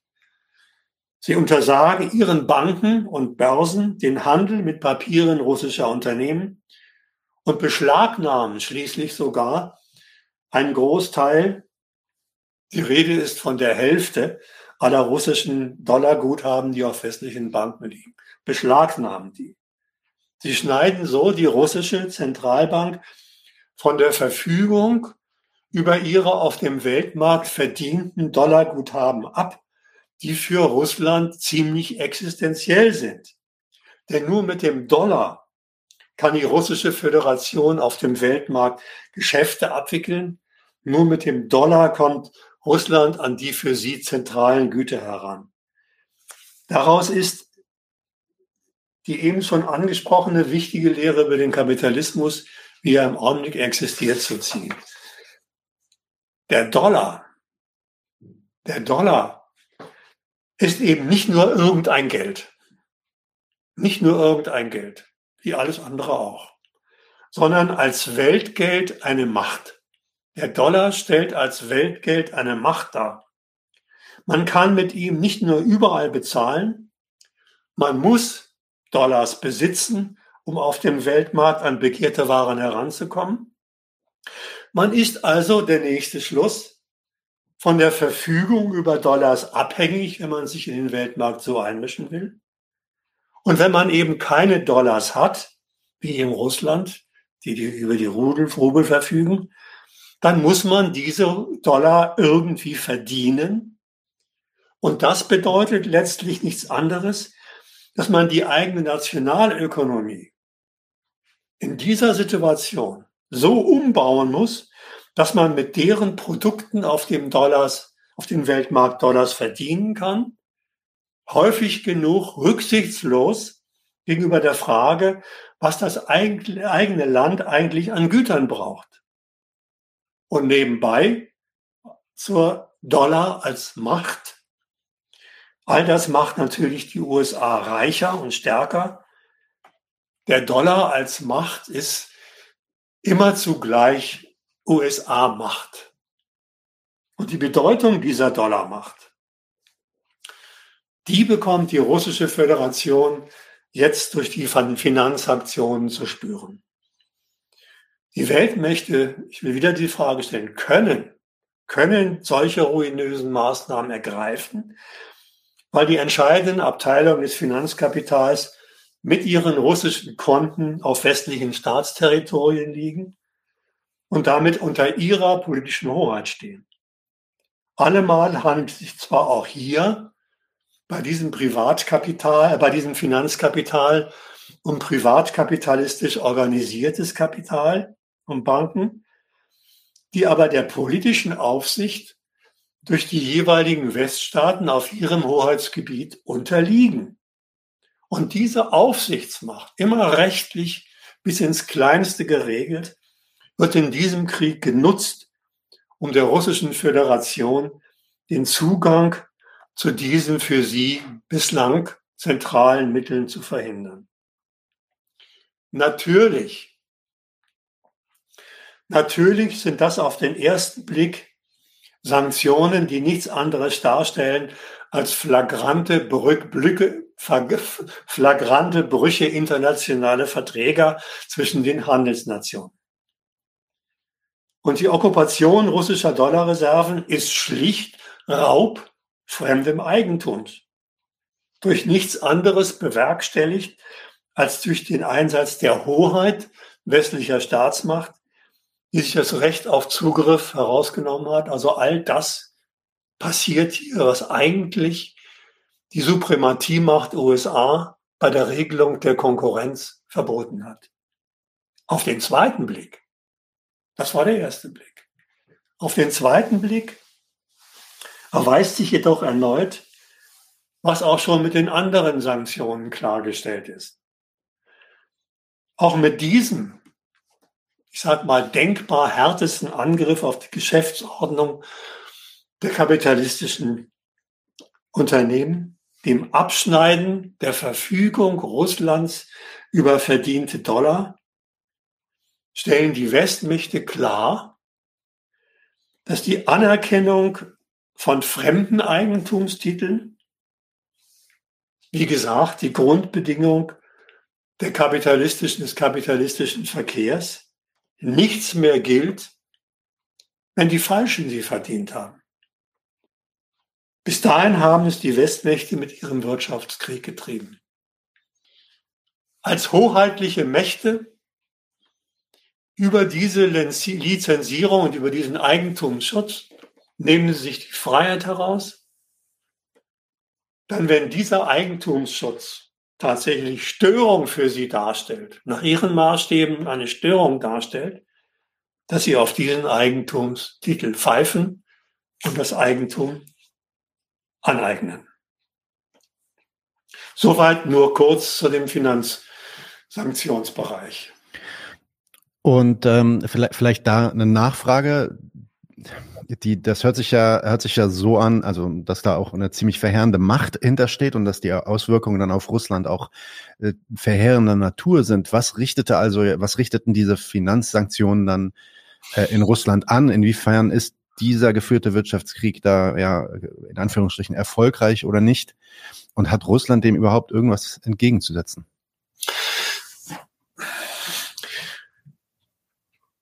Nadem, ich will mir vor der Frage ein bisschen drücken. Ich will den letzten Teil deiner Frage aber aufgreifen. Die Frage, was das für Russland bedeutet, ist äh, meines Erachtens sowieso nicht klar zu beantworten. Ich will am Schluss nochmal von einer ganz anderen Seite deine Frage aufgreifen, aber jetzt möchte ich den letzten Teil deiner, deiner Frage, die ja ein bisschen auf was Prinzipielleres zielt, nochmal zum Thema machen. Das kann ich machen, äh, wenn ich den dritten, die dritte Abteilung dieser Sanktionen, das Öl, Gas, Kohle-Embargo anspreche. Ah, ja. okay. Mhm. Da kommt Russland nämlich nochmal in einer besonderen Bedeutung rein. Das klärt zum Teil ein bisschen was von der Frage, erklärt sie aber natürlich nicht endgültig. Ja, ich meine, dass man an dem Öl, Gas, Kohle, Embargo noch eine weitere ganz wichtige Lehre über den Kapitalismus ziehen kann, die mir sehr wichtig ist. Es verhält sich so, dass der kapitalistische Weltmarkt über die Konkurrenz zwischen den Staaten immer mehr oder weniger brisante Abhängigkeiten schafft. Abhängigkeiten zwischen gegensätzlich aufgestellten Staaten. Abhängigkeiten, die haben natürlich bei den bereits vorangegangenen äh, Beschränkungen schon eine Rolle gespielt. Ich will aber extra auf sie eingehen, weil sie hier eine besondere Bedeutung haben. Solche Abhängigkeiten fallen umso gravierender aus, je mehr der Handel erstens, wir sind ja bei Rohstoffen, der Handel den Einkauf von solchen Rohstoffen betrifft, ohne deren Umsetzung in Energie die kapitalistische Wirtschaft, der staatliche Gewaltapparat und das arbeitsame Staatsvolk in Sachen Heizung, Kühlung, Mobilität einfach nicht auskommen. Um welche für die kapitalistische Produktionsweise existenziell notwendige Rohstoffe es sich hier handelt, habe ich schon gesagt, es geht um die Embargos Gas, Öl, Kohle. Diese Abhängigkeiten fallen zweitens umso gravierender aus, je weniger diese Rohstoffe auf dem Territorium des Einkäufers vorkommen. Drittens, auch sehr eindeutig nachzuvollziehen, sind sie da auch dann umso gravierender, wenn andere Energiealternativen im gebrauchten Umfang national nicht zur Verfügung stehen. Und viertens und letztens fallen diese Abhängigkeiten umso gravierender aus, wenn auf dem Weltmarkt keine vergleichsweise günstigen Angebote vorliegen. Soweit mal ganz prinzipiell zu den Abhängigkeiten.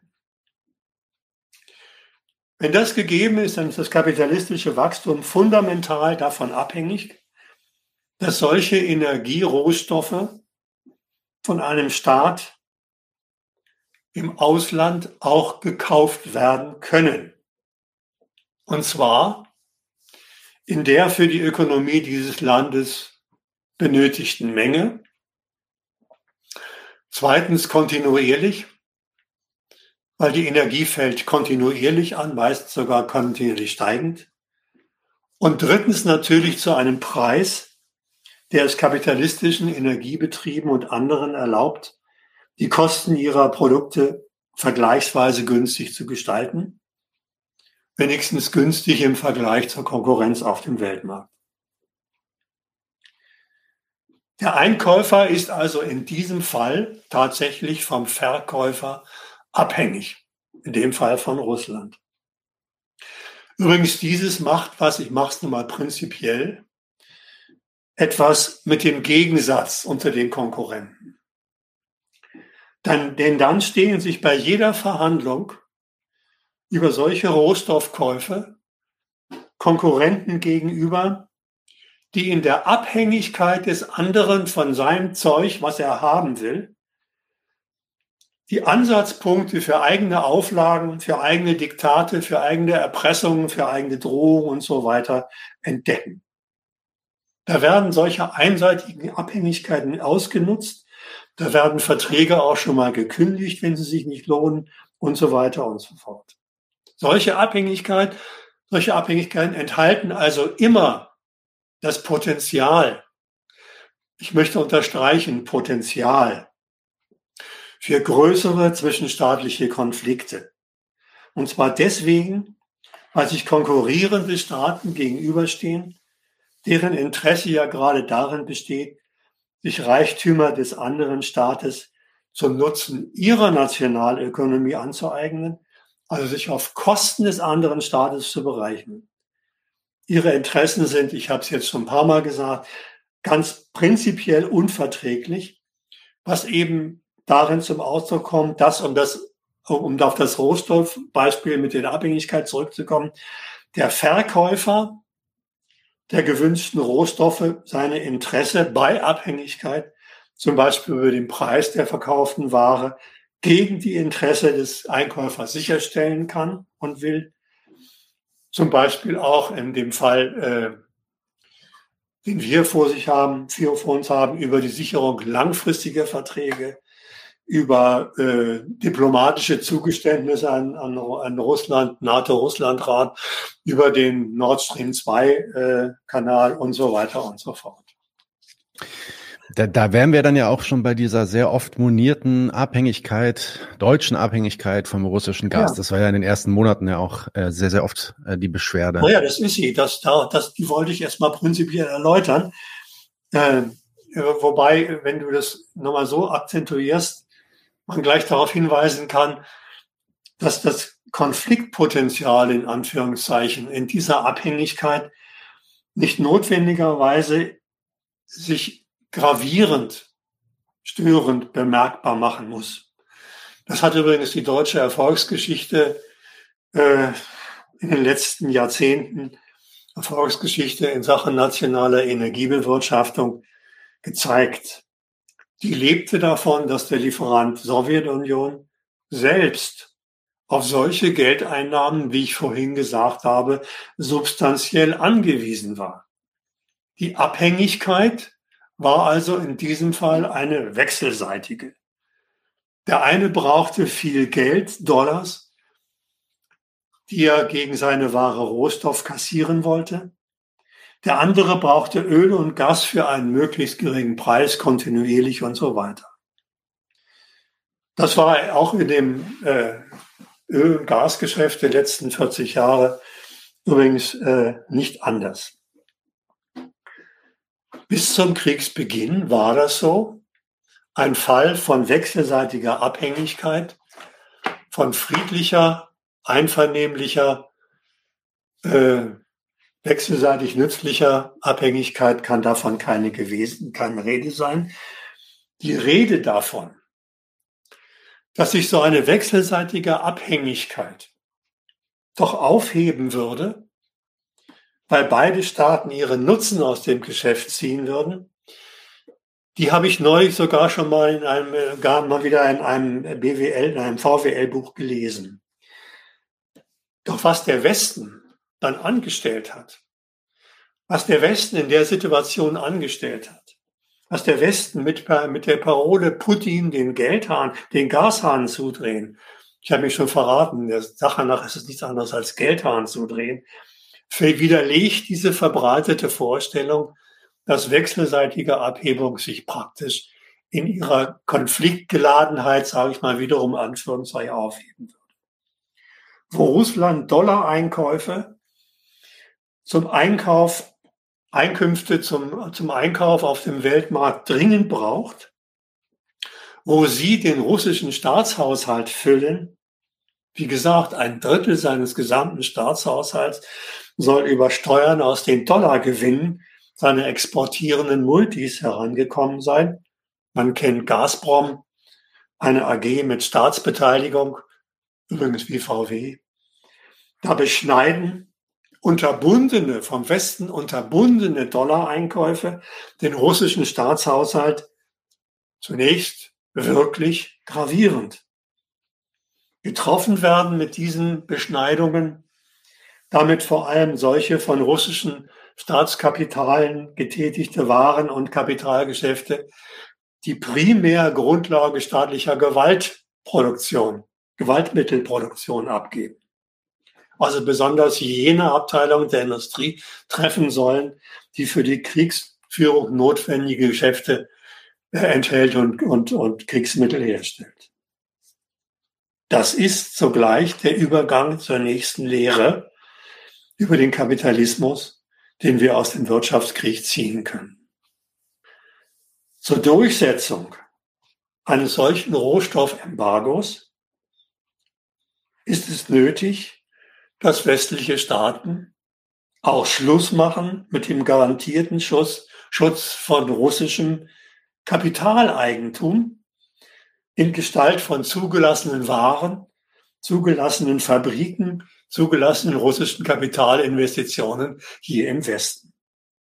Im Kriegsfall zögern sie, wie man gesehen hat, keinen Moment, diesen Schutz, der ja in ihrer Hand liegt. Das ist ja ein Versprechen, der in den Staats, Staat, äh, zwischenstaatlichen Verhandlungen über Geschäftsbedingungen erstellt worden ist, der in ihrer Hand liegt, diesen Schutz zu entziehen und das fremde Eigentum zu verstaatlichen, in welcher Form auch immer, direkte Verstaatlichung, äh, in Treuhandübergabe und so weiter. Es nutzen die westlichen Staaten also auch hier die von ihnen vertraglich zugesicherte Schutzgarantie des fremden Eigentums, um dieses Allerheiligste der ökonomischen Konkurrenz, das Eigentum an Waren und Kapital, dem Zugriff durch den Feind auch wieder durch rechtlich abgesicherten Gewalteinsatz zu entziehen. Genau das ist passiert. Übrigens, Russland hat es natürlich bei sich ähnlich gemacht. In diesem Fall ist äh, Gazprom verstaatlicht worden, Rosneft ist in eine Treuhandverwaltung übergegangen. Dass der Feind Russland auf deutschem Territorium im Krieg noch ökonomische Zugriffsmacht nach seinen Kriterien für seinen Nutzen besitzt und darüber tatsächlich einiges an Störungen hierzulande bewerkstelligen könnte, das können die hiesigen Wirtschaftskrieger einfach nicht mehr aushalten. Natürlich stellt auch dies, wie vorher schon, bei den Finanztransaktionen, nichts anderes dar als einen erneut per Gewalt durchgeführten Raubzug an fremdem Reichtum, an fremdstaatlichem Reichtum. Ein Raubzug, der den durchgesetzten Konkurrenzregeln zufolge allen Weltmarktteilnehmern doch eigentlich, ich wiederhole es nochmal, verboten sein sollte. Von dieser von den USA verfügten und durchgesetzten Regel nehmen sich die USA natürlich als die regelsetzende Gewalt regelmäßig aus. Ihr Kontrollsystem setzt immer wieder Gewalt ein, zur Unterbindung unerwünschter ökonomischer Transaktionen. Sie kann das, weil sie über alle Mittel dazu verfügt, über die ich schon geredet habe. Soweit erstmal äh, zu diesem Punkt. Äh, das Embargo hat natürlich noch eine andere Seite. Oder wolltest du zwischendurch noch? Ich wollte, äh, vielleicht wollte ich eine Sache nur noch anmerken, nochmal in den Live-Chat. Ich habe jetzt schon einiges an Fragen gesammelt, aber wenn ihr noch Fragen habt, auch wenn sich das jetzt dann ähm, in, ja, in nächster Zeit dann langsam dem Ende widmet, äh, zuwendet, ähm, die Fragen werden gesammelt und werden am Ende dann äh, bearbeitet. Das heißt, ihr könnt jetzt nochmal Fragen stellen, wenn ihr noch irgendwas im Kopf habt, irgendwas nicht klar geworden ist oder irgendwelche Einsprüche und Widersprüche Richtung Frag gehen, dann bitte einfach in den Chat posten. Genau, die, äh, und ich wollte auch auf die andere Seite dieses Embargos nochmal hinaus. Also wenn wir über oh, ja, genau. Abhängigkeit reden, wir haben ja auch ganz am Anfang gesprochen, Deutschland schneidet sich, schneidet ihren eigenen Kapitalen dann auch ins eigene Fleisch quasi. Was sind dann also die Konsequenzen ähm, für die einheimischen Kapitale aus dieser Politik? Naja, darüber habe ich einiges schon gesagt, aber ich will es nur mal von, von dem Gesichtspunkt der äh, Abhängigkeit erklären von der deutschen Seite dieser Abhängigkeit. Wenn russisches Eigentum blockiert, blockiert wird, äh, wenn vertraglich geregelte Einfuhrgenehmigungen vom Westen widerrufen werden, dann wird damit zugleich das einheimische Kapital, ich habe es schon angedeutet, daran gehindert, mit diesem Rohstoff weiter sein Geschäft zu machen. Das hat nicht nur zum Resultat, dass bei hiesigen Importeuren Geschäfte in Mitleidenschaft geraten, dass Energie dieser, ich betone es nochmal, für den Kapitalismus existenzielle Grundstoff schließlich auf den Energiemärkten der Welt knapp und darüber teurer wird. Das hat zum Resultat, dass eine weltweite Energiekrise ausbricht.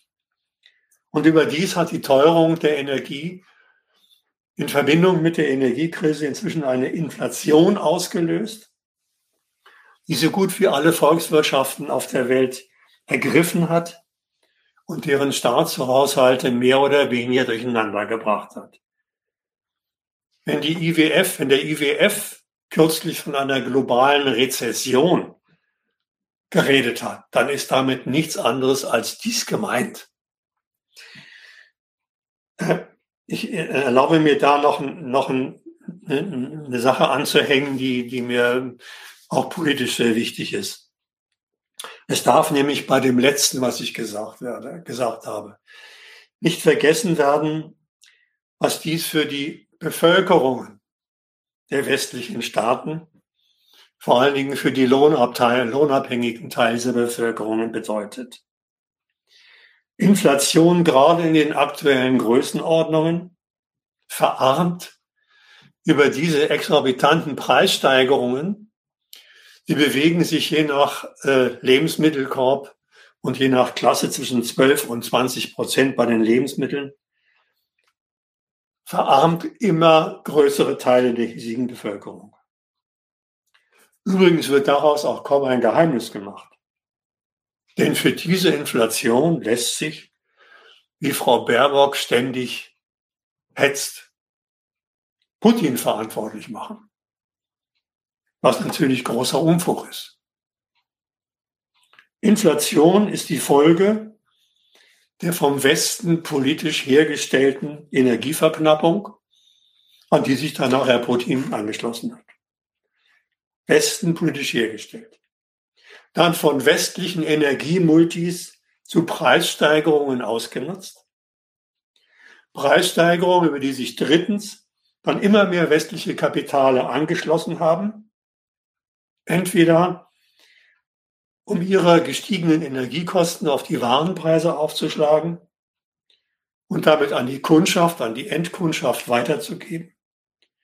Oder um mögliche prognostizierte zukünftige Preissteigerungen vorab, weg, äh, vorab zu, zu kompensieren. Auf diese Art und Weise, mehr will ich zur Inflation gar nicht sagen, ist eine flächendeckende Inflation mit exorbitanter Verarmung großer Bevölkerungsteile durchgesetzt worden. Soweit, wie ich es jetzt gerade erklärt habe, handelt es sich um einen kapitalistischen Normalfall, wie Kapitale dieses politische Embargo im Krieg zu ihren Gunsten ausnutzen. Dieses Ausnutzen ist kapitalistischer Normalfall. Und zum Normalfall gehört auch, dass der Umgang, den Kapitale mit ihrem Kostendruck veranstalten, dem arbeitenden, lohnabhängigen Teil der Bevölkerung nicht möglich ist. Sie können als Endkundschaft verteuerte Lebenskosten nicht auf die Ware aufschlagen, die Sie den Kapitalisten verkaufen. Sie können sie nicht den Käufern ihrer Arbeitskraft aufschlagen. Sie können sie nicht auf die Unternehmer abwälzen. Die würden ihnen was husten. Wenn Beschäftigte mit dieser Forderung an sie herankommen, würden sie ihnen auf die eine oder andere Art und Weise klar machen, dass sie nichts anderes sind als das letzte Glied dieser gerade eben vorgestellten ökonomischen Kette. An ihnen, an diesen armen Schweinen, bleiben gestiegene Lebensmittelkosten hängen.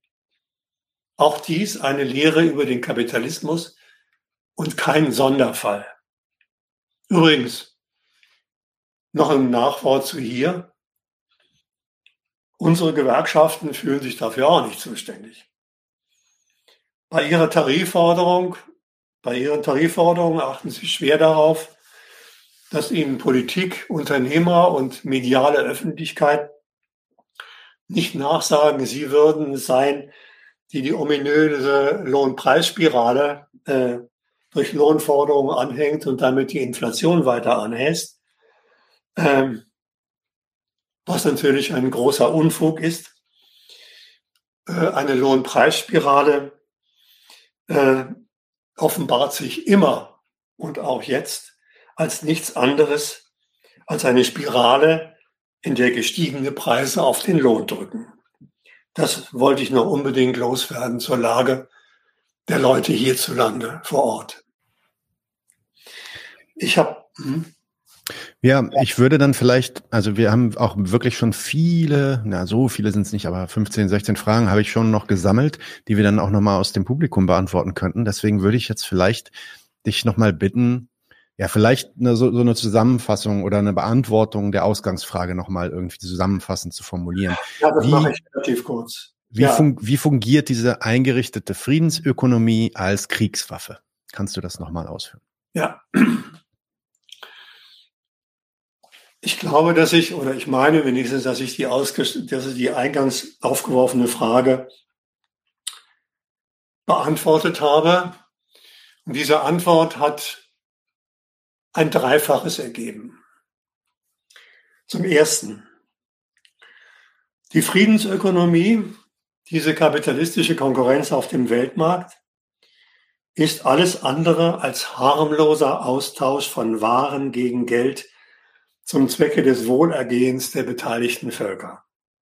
Da stehen sich vielmehr Staaten als die Subjekte des Weltmarkts mit gegensätzlichen Interessen gegenüber, die sie zu ihrem Nutzen aneinander und gegeneinander durchzusetzen versuchen. Und die erfolgreiche Realisierung solcher Konkurrenzanstrengungen ist für ihre, ist für ihre Souveränität von herausragender Bedeutung. Denn darin hängt die Stellung, ihre Stellung in der Staatenkonkurrenz. Damit ist diese, sind diese Erfolge geradezu von existenzieller Bedeutung für die Staaten. Oder anders gesagt, dasselbe, kapitalistische Konkurrenz auf dem Weltmarkt ist ganz generell immer kriegsträchtig. Zweitens, der Wirtschaftskrieg, der jetzt im Zentrum dieses Abends stand, basiert, der Wirtschaftskrieg gegen Russland basiert gerade darauf, dass sich alle Staaten, wie eben auch Russland, auf das Regelsystem der Weltmarktkonkurrenz zum Zwecke ihrer jeweiligen nationalen Bereicherung eingelassen haben die führenden Subjekte des Weltmarkts fügen mit dem Wirtschaftskrieg der Russischen Föderation ökonomischen Schaden zu, indem sie ihrer hoheitlichen Lizenzierung aller Geschäfte mit Russland den Boden entziehen. Wo durchaus regelkonform. Geschäfte den falschen, dem vom Westen als die falschen ausgemachten Staaten nützen, wird Staatsmacht zu ihrer Unterbindung eingesetzt, selbst dann, wenn das nicht erhebliche, nicht unerhebliche Kollateralschäden für sie einschließt. Wenn Macht, wenn westliche Mächte aus diesen Gründen einen westlichen Machtkonkurrenten nicht mehr aushalten können, dann sind glatt Sie es, die die von Ihnen durchgesetzten und geschützten Prinzipien Ihrer Weltordnung auch wieder zur Disposition stellen, dann als Waffe einsetzen, weil sie es können. Und zum Dritten, aktuell ist dieser Weltmarkt immer noch das Projekt der führenden Weltmacht USA. Sie verpflichten die Staatenwelt, in diesem Fall zusammen mit den übrigen westlichen Führungsmächten, auf diese Sorte gewaltloser, nur über Konkurrenz verlaufender, also kapitalistische Reichtumsaneignung.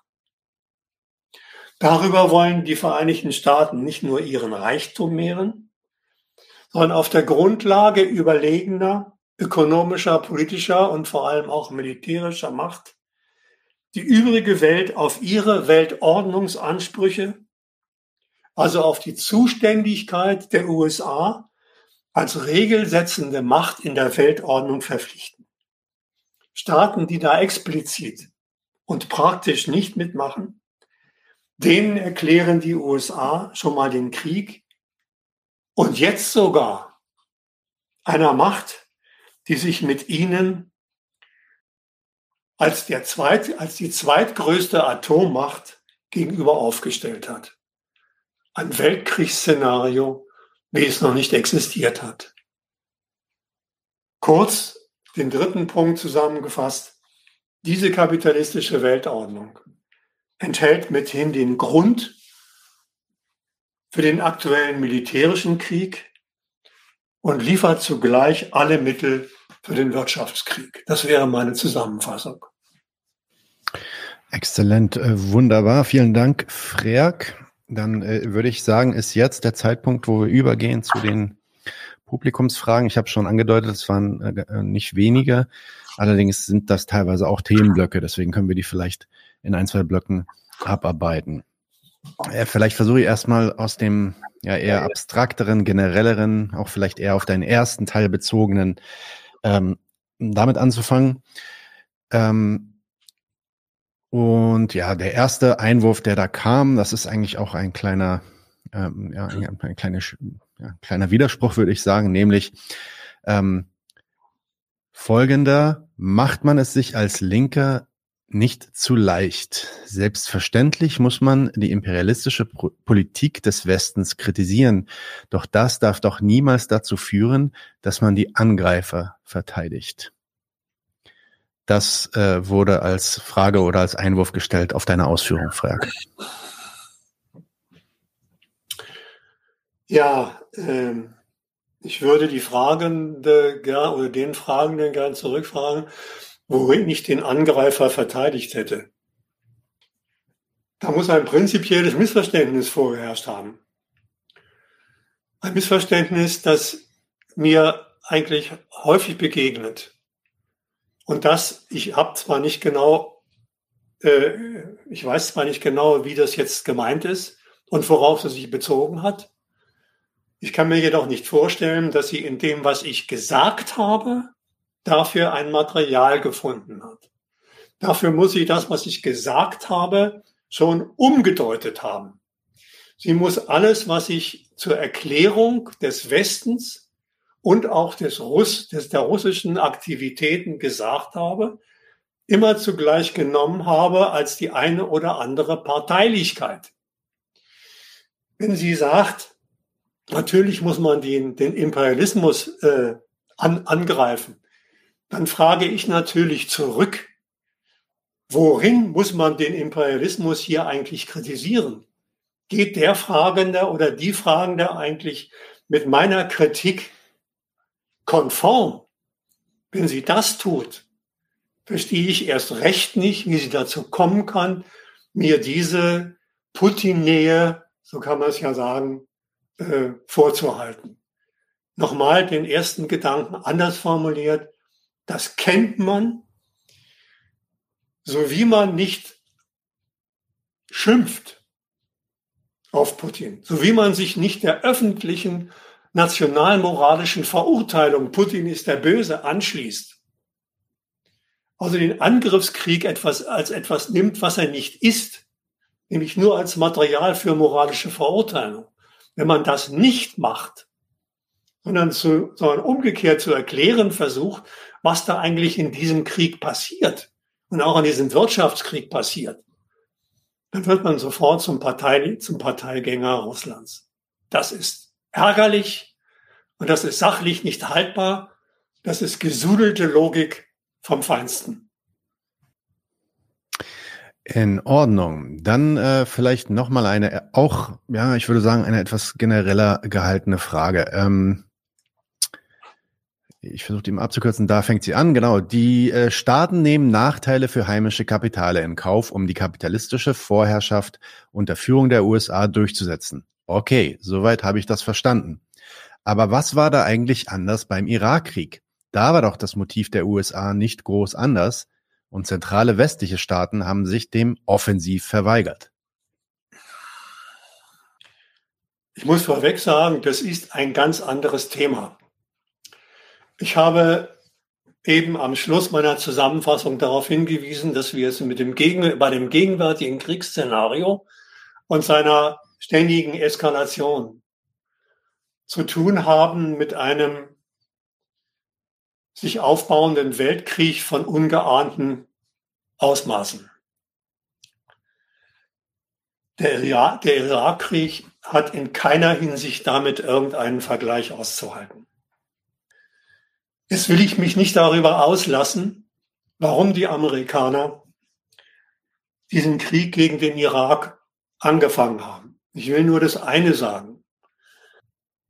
Der Saddam, damals konfrontiert mit erschwindelnden und erlogenen Behauptungen über Waffen, hat sich regional auf der Grundlage seines Ölreichtums Freiheiten herausgenommen, die das, was die Amerikaner, die USA zusammen mit Israel im Nahen Osten wollten, durcheinander hätte bringen können. Das war ganz allgemein gefasst der äh, Grund für den, für den Angriff. Dass der Westen daran nicht teilgenommen hat, Schröder sich damit gebrüstet hat, er würde sich dem nicht unterwerfen, ist nicht ein Zeichen für westlichen Pazifismus oder ähnlichen Quatsch, sondern ist ein Zeichen dafür, dass in diesem Fall Schröder, Deutschland und ein paar andere Staaten in dem Krieg, den Amerika dort angezählt hat, für sich keinen nationalen Grund gesehen haben, keinen nationalen Nutzen zur Teilnahme gesehen haben, nur Nachteile und sich diesmal sogar herausgenommen haben. Übrigens durchaus mit negativen diplomatischen Konsequenzen herausgenommen haben, den USA die Gefolgschaft zu verweigern. Nur aus dem Grunde. Das ist nicht unser Krieg. Der bringt uns nichts. Da leisten wir uns mal eine Absage. Gut. Ähm, eine, ja, schlecht natürlich nicht gut, äh, äh, schlecht genug auf jeden Fall. Ähm, eine etwas allgemeinere Frage habe ich noch, bevor es dann auf die, ja, vor allem auf die Multipolarität, auch auf den Dollar geht. Ähm, da wird auch über BRICS gefragt, also damit du weißt, worauf, was da gleich auf dich zukommt. Aber eine äh, Frage fiel mir hier gerade noch auf. Ja, genau. Etwas genereller, du sprichst ja in deinem, ähm, in deinen gesamten Ausführungen sehr oft von dem Westen. Und da sagt äh, Nightmare Reality, was ist eigentlich dieser Westen? Und wird nicht auch bei so einer Homogenisierung in gewisser Weise auch das Böse ausgemacht, eben dann in dem Westen?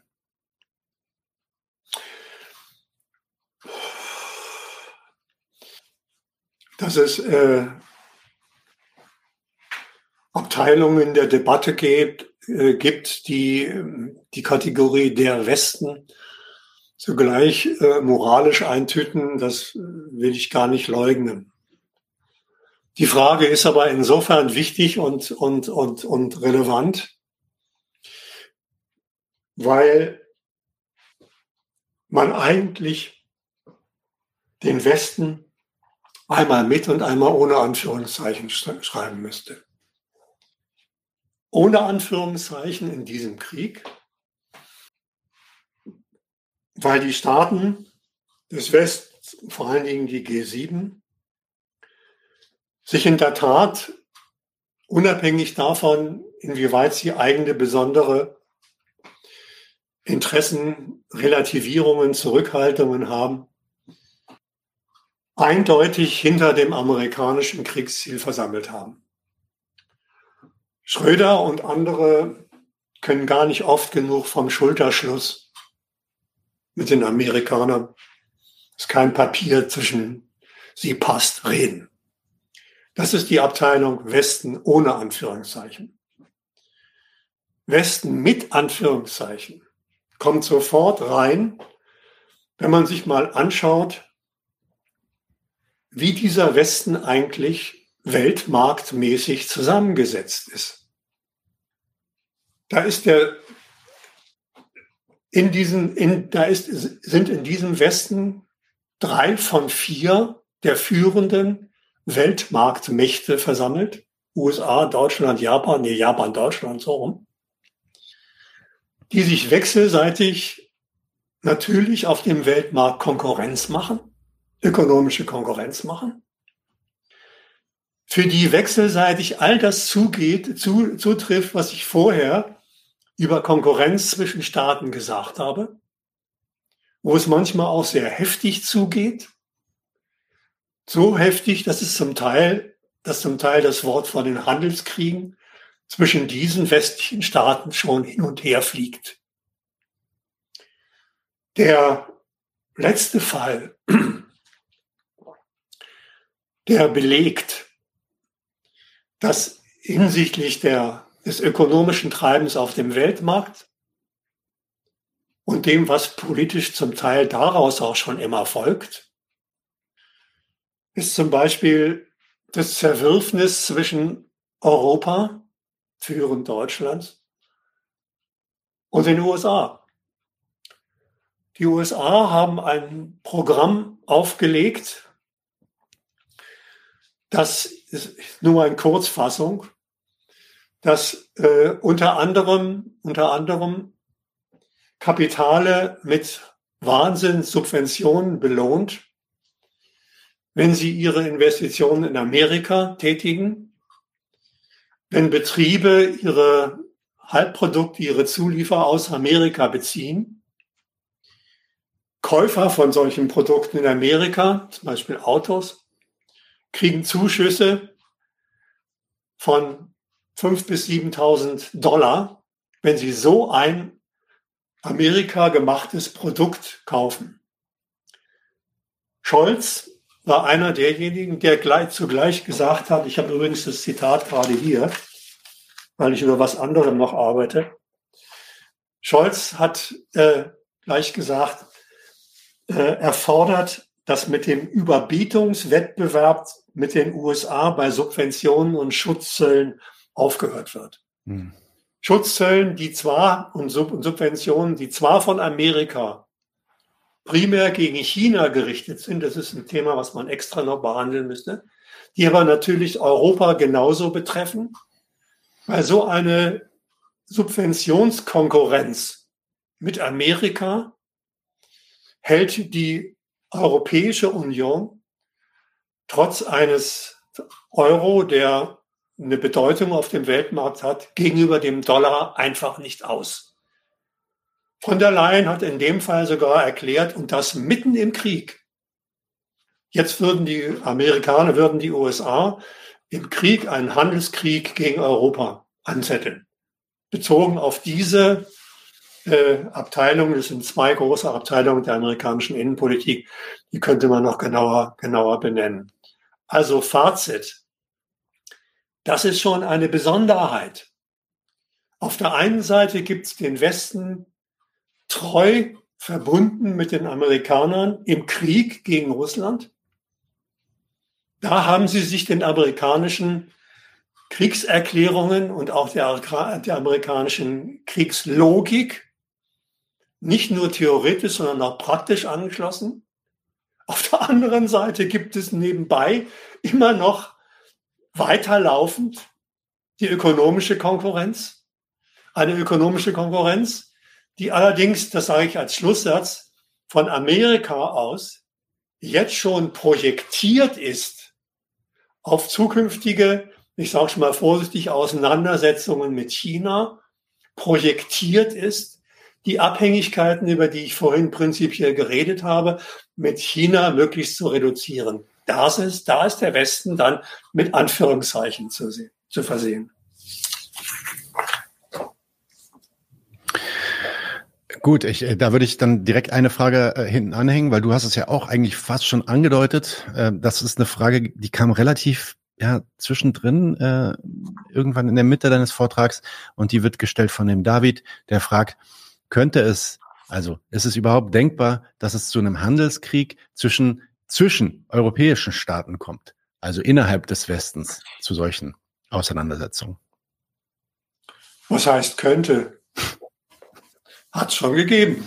Da hat es schon einige Handelskriege gegeben, die aber, bei denen aber äh, die Unterstreichung auf Handel liegt. Diese Handelskriege äh, eskalieren, indem zunächst mal über Zollpolitik ein Staat daran gehindert wird, seine Billigwaren Waren im anderen Land loszuwerden, dem dortigen Kapital Konkurrenz zu machen.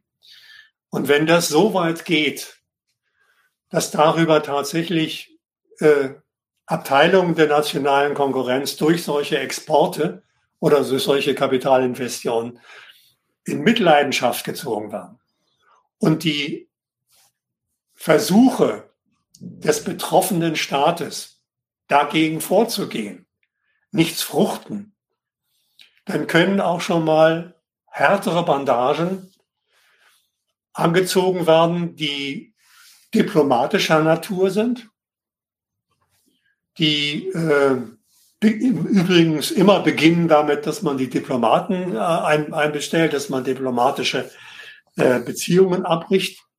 Härtere Bandagen auf dem ökonomischen Bereich heißt, Geschäftsbedingungen in, in umgekehrter Reihenfolge, auf die vielleicht derjenige, dem man da äh, den Handelskrieg ansagt, angewiesen ist, umgekehrt äh, aufzukündigen.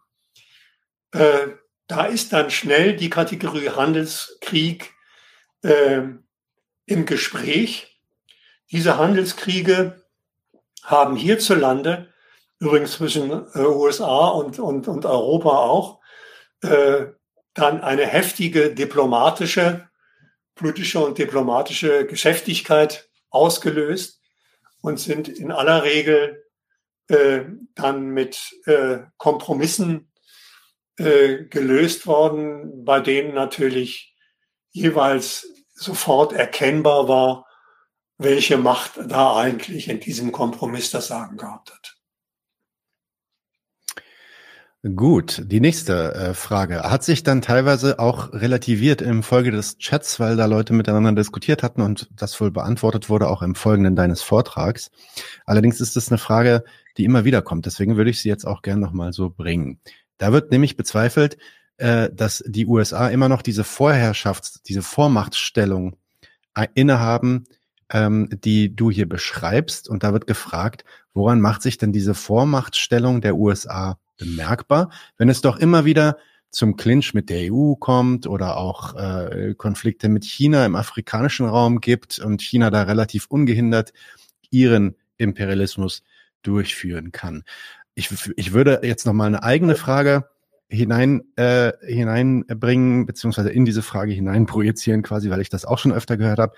Sind das, was wir gegenwärtig mitbekommen. Nicht eigentlich alles Zeichen der Schwäche. Bröckelt da nicht gerade das amerikanische Imperium?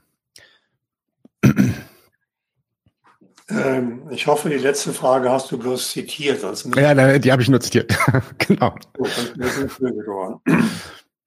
Die, äh, der eskalierende Krieg mit all dem, was er ökonomisch und militärisch im Augenblick auf die Beine stellt, als Zeichen der Schwäche zu charakterisieren, äh, da fehlen mir die Worte. Mehr will ich dazu nicht sagen. Die erste Sache ist mir wichtiger.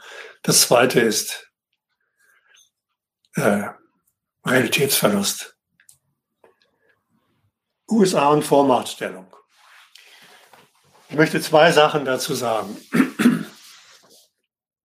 dass die USA im Augenblick diese Vormachtstellung besitzen, scheint mir nicht angreifbar zu sein. Wer bei meinem, bei meinem Gerede, meinem Gequatsche richtig zugehört hat, habe ich ein paar Mal gesagt, dass sie etwas nur wollen und nicht sind. Die Vormachtstellung, die sie haben, basiert auf mehreren empirisch uneindeutigen Indikatoren. Da ist es zum einen der Dollar, über den ich einiges gesagt habe. Ich habe gesagt, das wiederhole ich nicht. Dollar ist Macht, ist Weltmacht, ökonomische Weltmacht. Das ist im Augenblick so. Da kommt der Euro nicht dran und da kommt der Renminbi, der chinesische, die chinesische Währung nicht an obwohl die chinesische Währung alle Anstrengungen unternimmt. Jetzt sogar auch in Südamerika, habe ich gerade gelesen, in Kolumbien, Argentinien, Brasilien.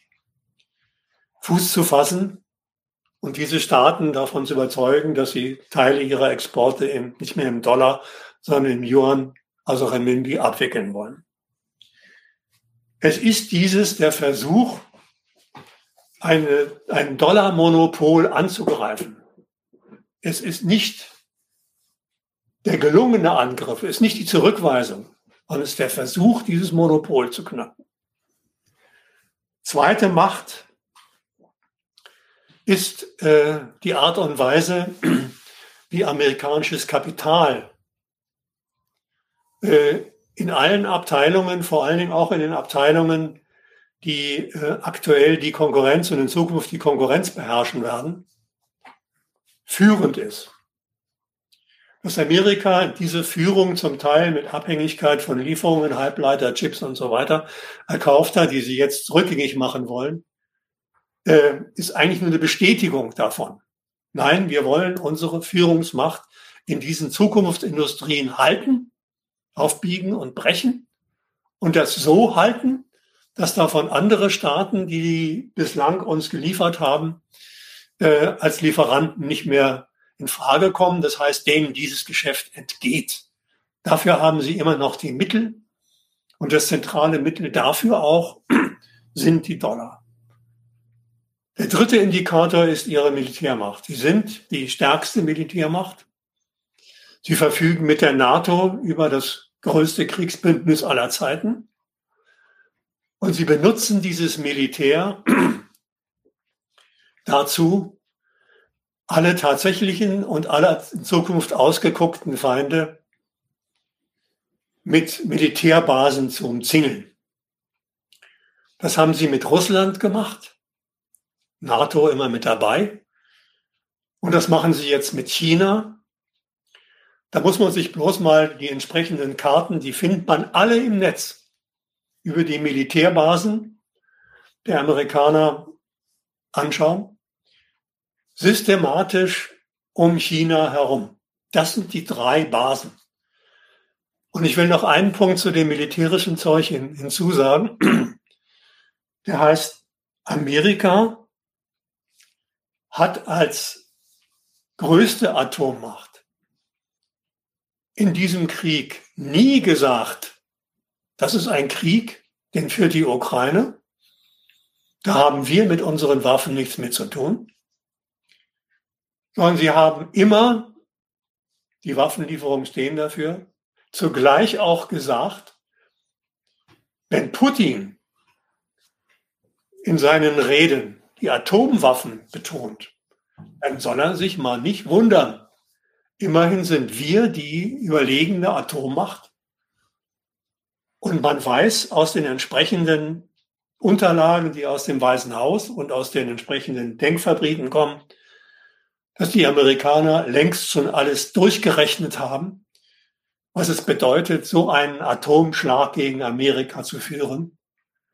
Die Russen werden natürlich Gleiches durchgerechnet haben. Das ist der erste Punkt, den ich sage. Es kann im Augenblick überhaupt kein Zweifel daran bestehen, dass Amerika diese Vormachtstellung hat.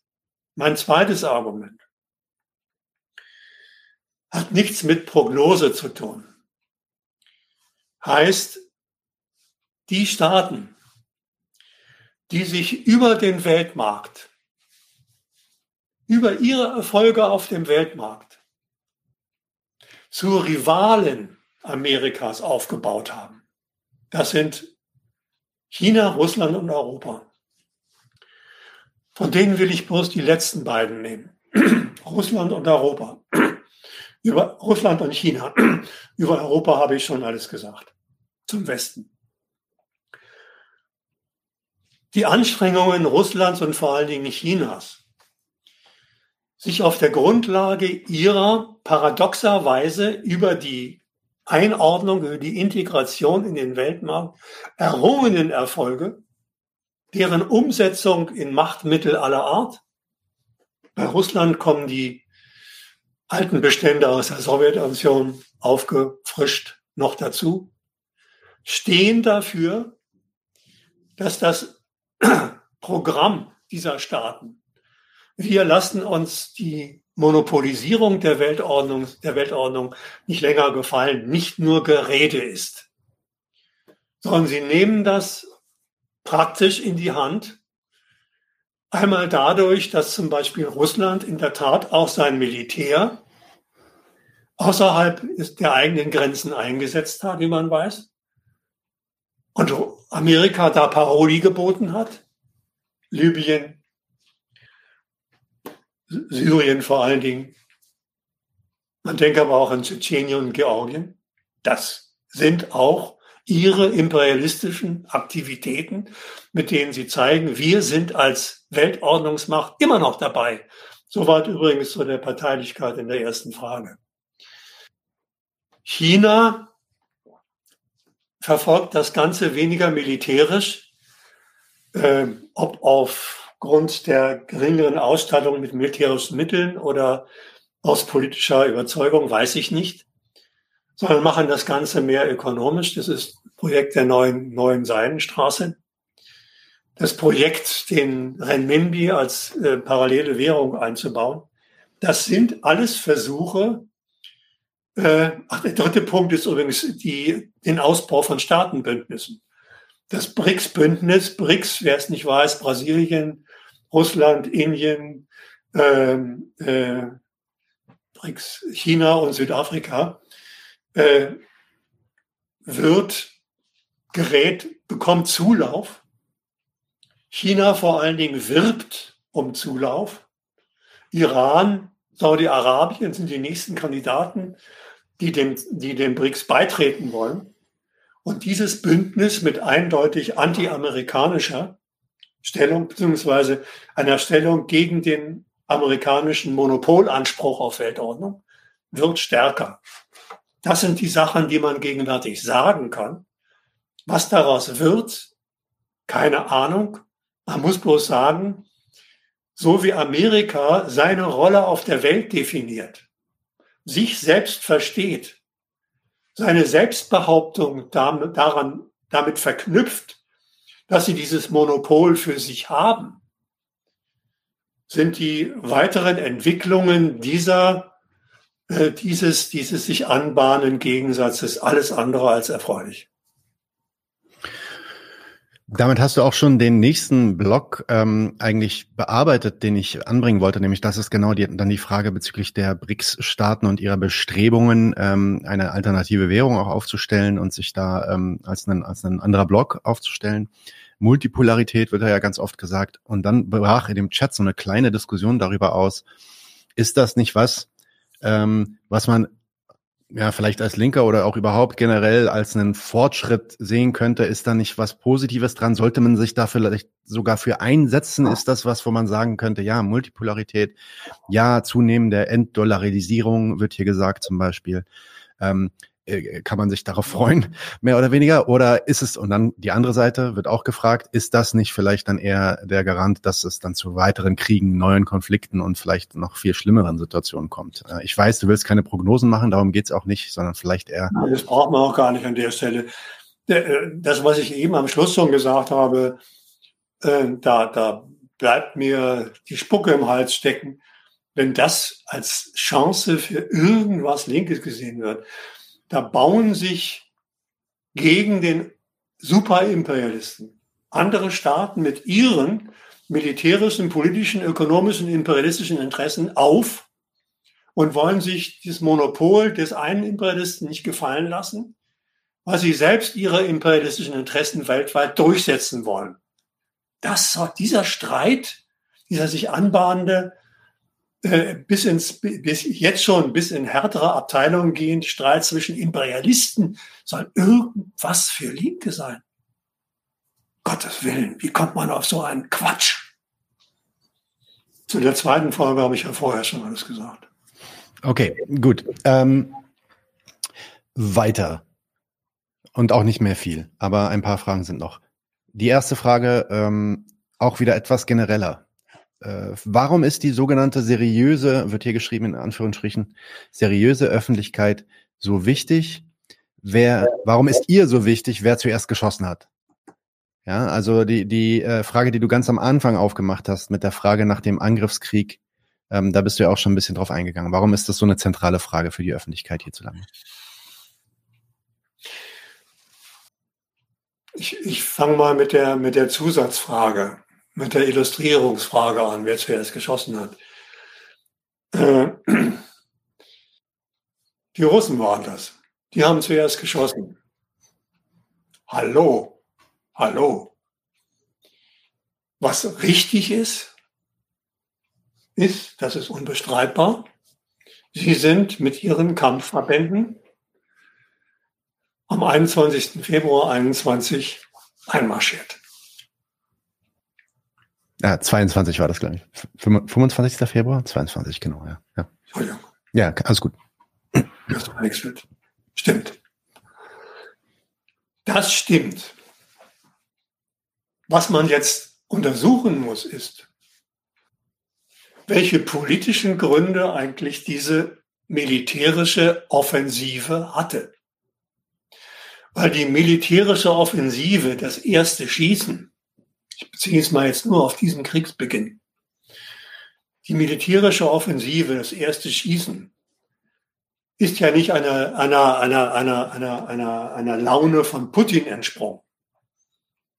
Er hat, jetzt kann der Kollege, der mich vorhin einen Putin-Versteher genannt hat, wieder große Ohren kriegen. Äh, was Putin äh, regelmäßig behauptet hat, ist, dass sein militärischer Einmarsch mit all dem, was es an Leid produziert hat, das muss ich einfach da nochmal dazu sagen, eine politische, die militärische Offensive auf eine politische Defensive ist. Die politische Defensive liegt auch auf der Hand. Was Russland will, ist sozusagen die letzte Sicherheitsbastion vor ihrer Grenze gegenüber der NATO noch zu sichern, also NATO freizuhalten. Was nichts anderes heißt, als sie haben natürlich sich ständig überlegt, wie gehen wir mit dem Vorrücken der NATO, irgendwann soll das ja mal äh, im Verkehr, im, im Gespräch zwischen Russland und dem Westen sogar ausgeschlossen gewesen sein. Wie gehen wir mit dem Vorrücken der NATO gegen uns, gegen Russland, gegen unsere Grenzen eigentlich um? Sie haben da x Anläufe gemacht, diplomatischer Art, politischer Art, militärischer Art, Georgien würde ich dazu rechnen. All das hat aber nicht dazu geführt, dass der Westen mit dem Vorrücken gegenüber die Russen, Russ, die russische Grenze aufgehört hat. Die Ukraine ist längst vor dem Kriegsbeginn als NATO-Mitglied ausgesucht worden, längst vor Kriegsbeginn mit Militär und mit Soldatenausbildung kriegsfähig gemacht worden.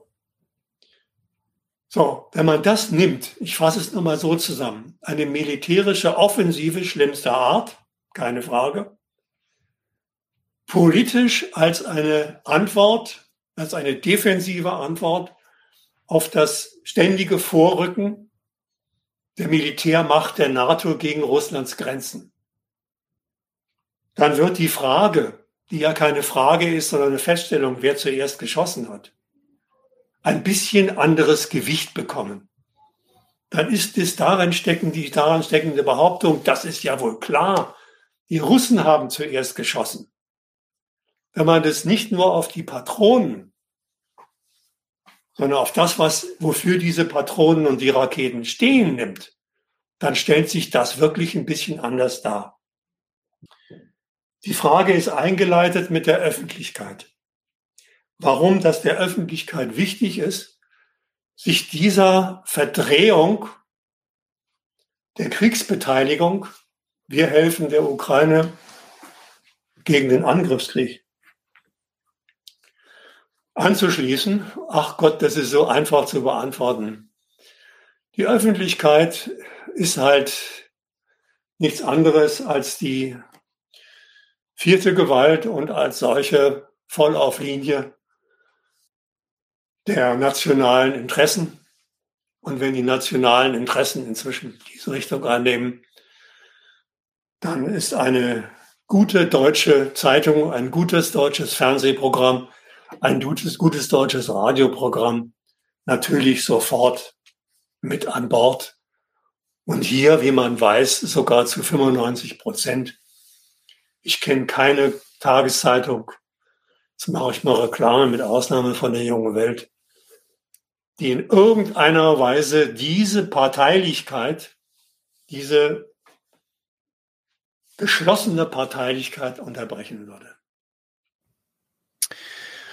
Okay, ähm, ich habe jetzt noch zwei Fragen. Und zwar eine Erwiderung auf deinen letzten Teil. Ähm, als du die, äh, ja, die linken Vorstellungen darüber, dass man sich da vielleicht irgendwie äh, für eine multipolare Weltordnung einsetzen äh, sollte als Linker oder sich gar irgendwie darauf freuen könnte, dass das ein Fortschritt wäre, irgendwas in der Richtung. Als du die ja ähm, äh, zurückgewiesen hast, er hat jetzt äh, Monty Adam nochmal geantwortet. Es ist doch aber verständlich, dass der naive Linke in Anführungsstrichen eher Hoffnung in die BRICS-Währungsunion setzt mit ähm, dem Präsidenten Lula aus Brasilien und dem Präsidenten Xi aus, aus China, die sich ja beide dann auch wieder auf Marx beziehen, ähm, als, als Hoffnung darauf geben, dass der Dollar weiterhin bestehen bleibt.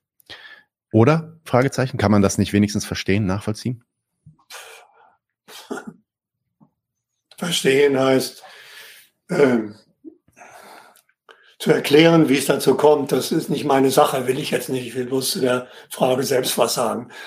Man soll sich mal dieses, diesen Hinweis, Berufung auf Marx hätte irgendwas mit Linkssein zu tun, abschnicken.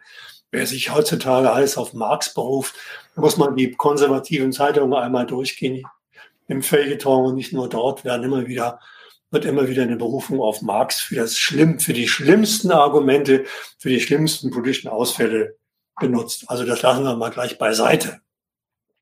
Das andere ist, ich muss mich wirklich nicht klar ausgedrückt haben. Ich habe gesagt, diese Mächte,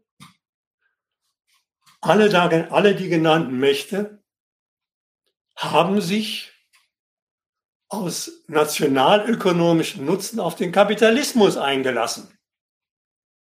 Sie haben bei sich Kapitalismus gemacht und sie haben ihren Kapitalismus so weit vorangetrieben, dass er weltmarktfähig ist. Zum Teil so weit weltmarktfähig, dass daraus, wie gesagt, diese drei Rivalen China, Russland, Europa entstanden sind.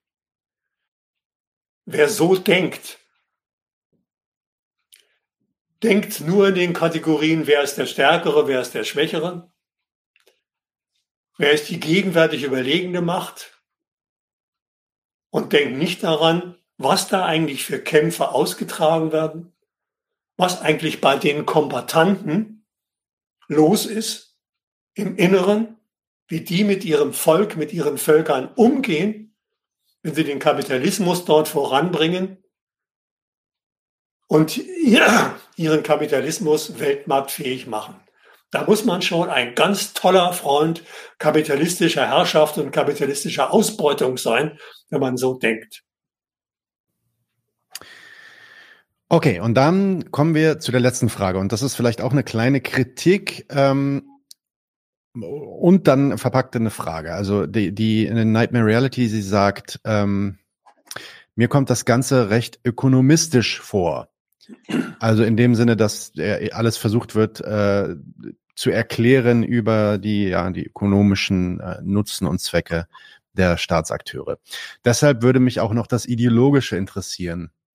Oder wird ökonomisch irrationale Handlung durch den Glauben an das Gute ausgeschlossen? Dann habe ich nochmal nachgefragt, was meinte sie damit? Und dann meinte sie, naja, das war sozusagen eine Formulierung, um auf die Legitimierung von Eingriffen hinzuweisen, die Ideologien, die da auch eine Rolle spielen. Alle sehen sich ja immer als die Guten und glauben daran, äh, sei es in Russland ihr antifaschistische, ihre antifaschistische Spezialoperation oder auch in Deutschland das äh, schon zurückgewiesene Narrativ der, der Verteidigung der europäischen Werte und oder der Verteidigung der Ukraine auch spielt das keine Rolle. Ähm, also wie gesagt, ein bisschen der Vorwurf des Ökonomismus und äh, welche Rolle spielen dann die Ideologien da drin? Mit dem Ökonomismus ist, ist insofern Quatsch, als äh, ich ja ein weitgehend ökonomisches Thema gehabt habe. äh, aber es müssten, müsste eigentlich deutlich geworden sein, dass die Erklärung dessen, was der Wirtschaftskrieg ist und welche Lehren man daraus über den Kapitalismus ziehen kann, genug Auskunft gegeben hat über politische Verhältnisse in dieser Welt. Über Ideologien habe ich nicht gesprochen, beziehungsweise bis auf eine. Ich habe die Sache mit dem Angriffskrieg mhm. und der Hilfe für die Ukrainer angegriffen. Das sind Legitimationen. Da gibt es in Deutschland äh, im Westen noch mehr. Die kennt man. Die gibt es natürlich auf der anderen Seite genauso. Als Legitimation, die nichts anderes sind als politisch-militärischen Interessen eine Rechtfertigung zu verleihen, die glaubhaft wirkt in der Öffentlichkeit gegenüber den Bevölkerungen, die manchmal so glaubhaft sind, dass diejenigen, die sie vertreten, selbst glauben. Russland macht da keine Ausnahme. Russland hat na, drei, vier Rechtfertigungsideologien für diesen militärischen Einmarsch immer parat und wiederholt sie immer wieder. Das eine ist, äh, Zelenskys Regime sei ein faschistisches Regime, worauf sich Putin da falsch beruft, ist, dass in der Tat faschistische Abteilungen sich in Parteien und Militär eingenistet haben. Zweite Legitimation ist, äh, sind, sind äh, wir sind konfrontiert mit einer Neuauflage des großen Vaterländischen Krieges, den wir damals gegen die Nazis geführt haben. Dieser Krieg spielt in der russischen Ideologie und Geschichtsschreibung eine riesengroße Rolle. Das ist eine Berufungsinstanz für sehr vieles. Und so wird aus dem Hinweis, dass ein Faschisten als zweiter Rechtfertigungsgrund, das ist eine Neuauflage des großen Vaterländischen Krieges. Gibt noch mehr. Ich will noch eine Legitimation benennen, äh, die auch dem Westen überhaupt nicht fremd ist. Äh, dass Putin bei jedem religiösen Festtag äh, sich von den russisch-orthodoxen Segen für seine Sache holen lässt. Das ist auch eine Form der Herstellung von Glaubwürdigkeit dieses Mordens und Tötens und Tötenlassens. Äh, genauso wie Zelensky äh, neulich in irgendeinem Kloster aufgetaucht, äh, aufgetanzt ist oder die Amerikaner sich sowieso für God's own country halten.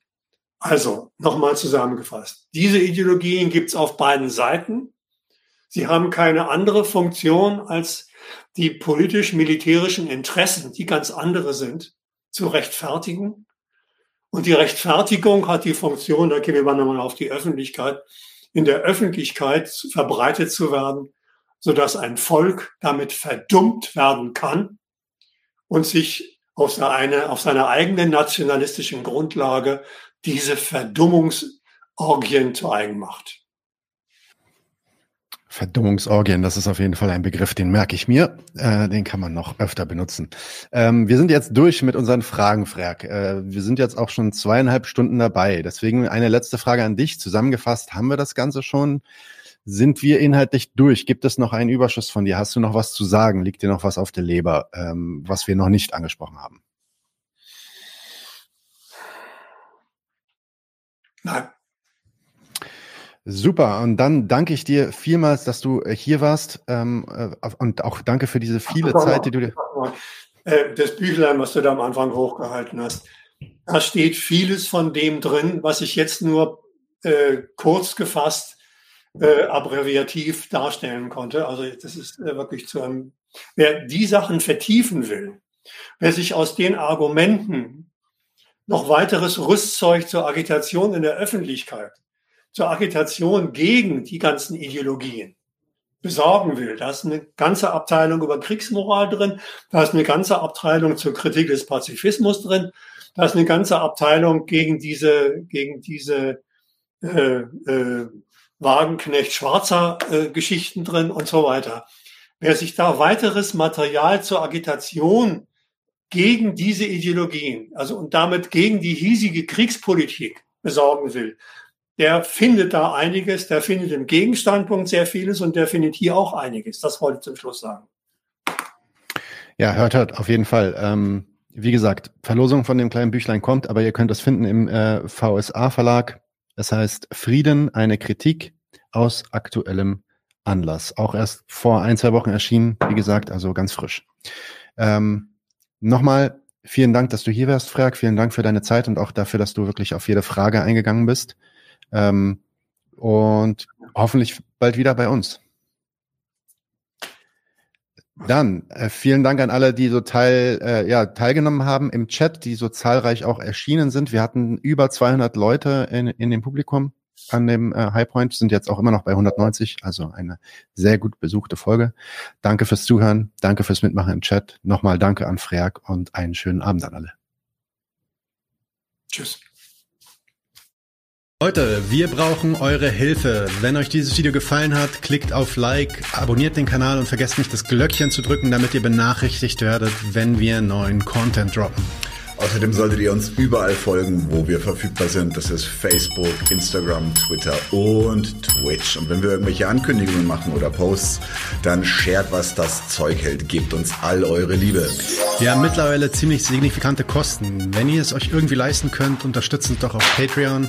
Dann kommt ihr auch in den Genuss verschiedener Vorteile, wie zum Beispiel Zugang zu unserer Discord-Community oder Zugang zu den ultrageheimen Patreon-Episoden, die wir dort posten. Außerdem könnt ihr uns natürlich auch über PayPal Spenden zukommen lassen. Außerdem haben wir mittlerweile einen eigenen Online-Shop. Das heißt, wenn ihr euch immer noch fragt, was ihr euren Lieben zu Weihnachten, Ostern oder sonst wie schenken könnt, geht dorthin und kauft duftes Merch. Alle Links dazu hier in der Beschreibung oder auch auf unserer Webseite 99 zu 1.de. Vielen Dank fürs Dabeisein, danke für die Unterstützung und wir sehen uns in diesem Theater.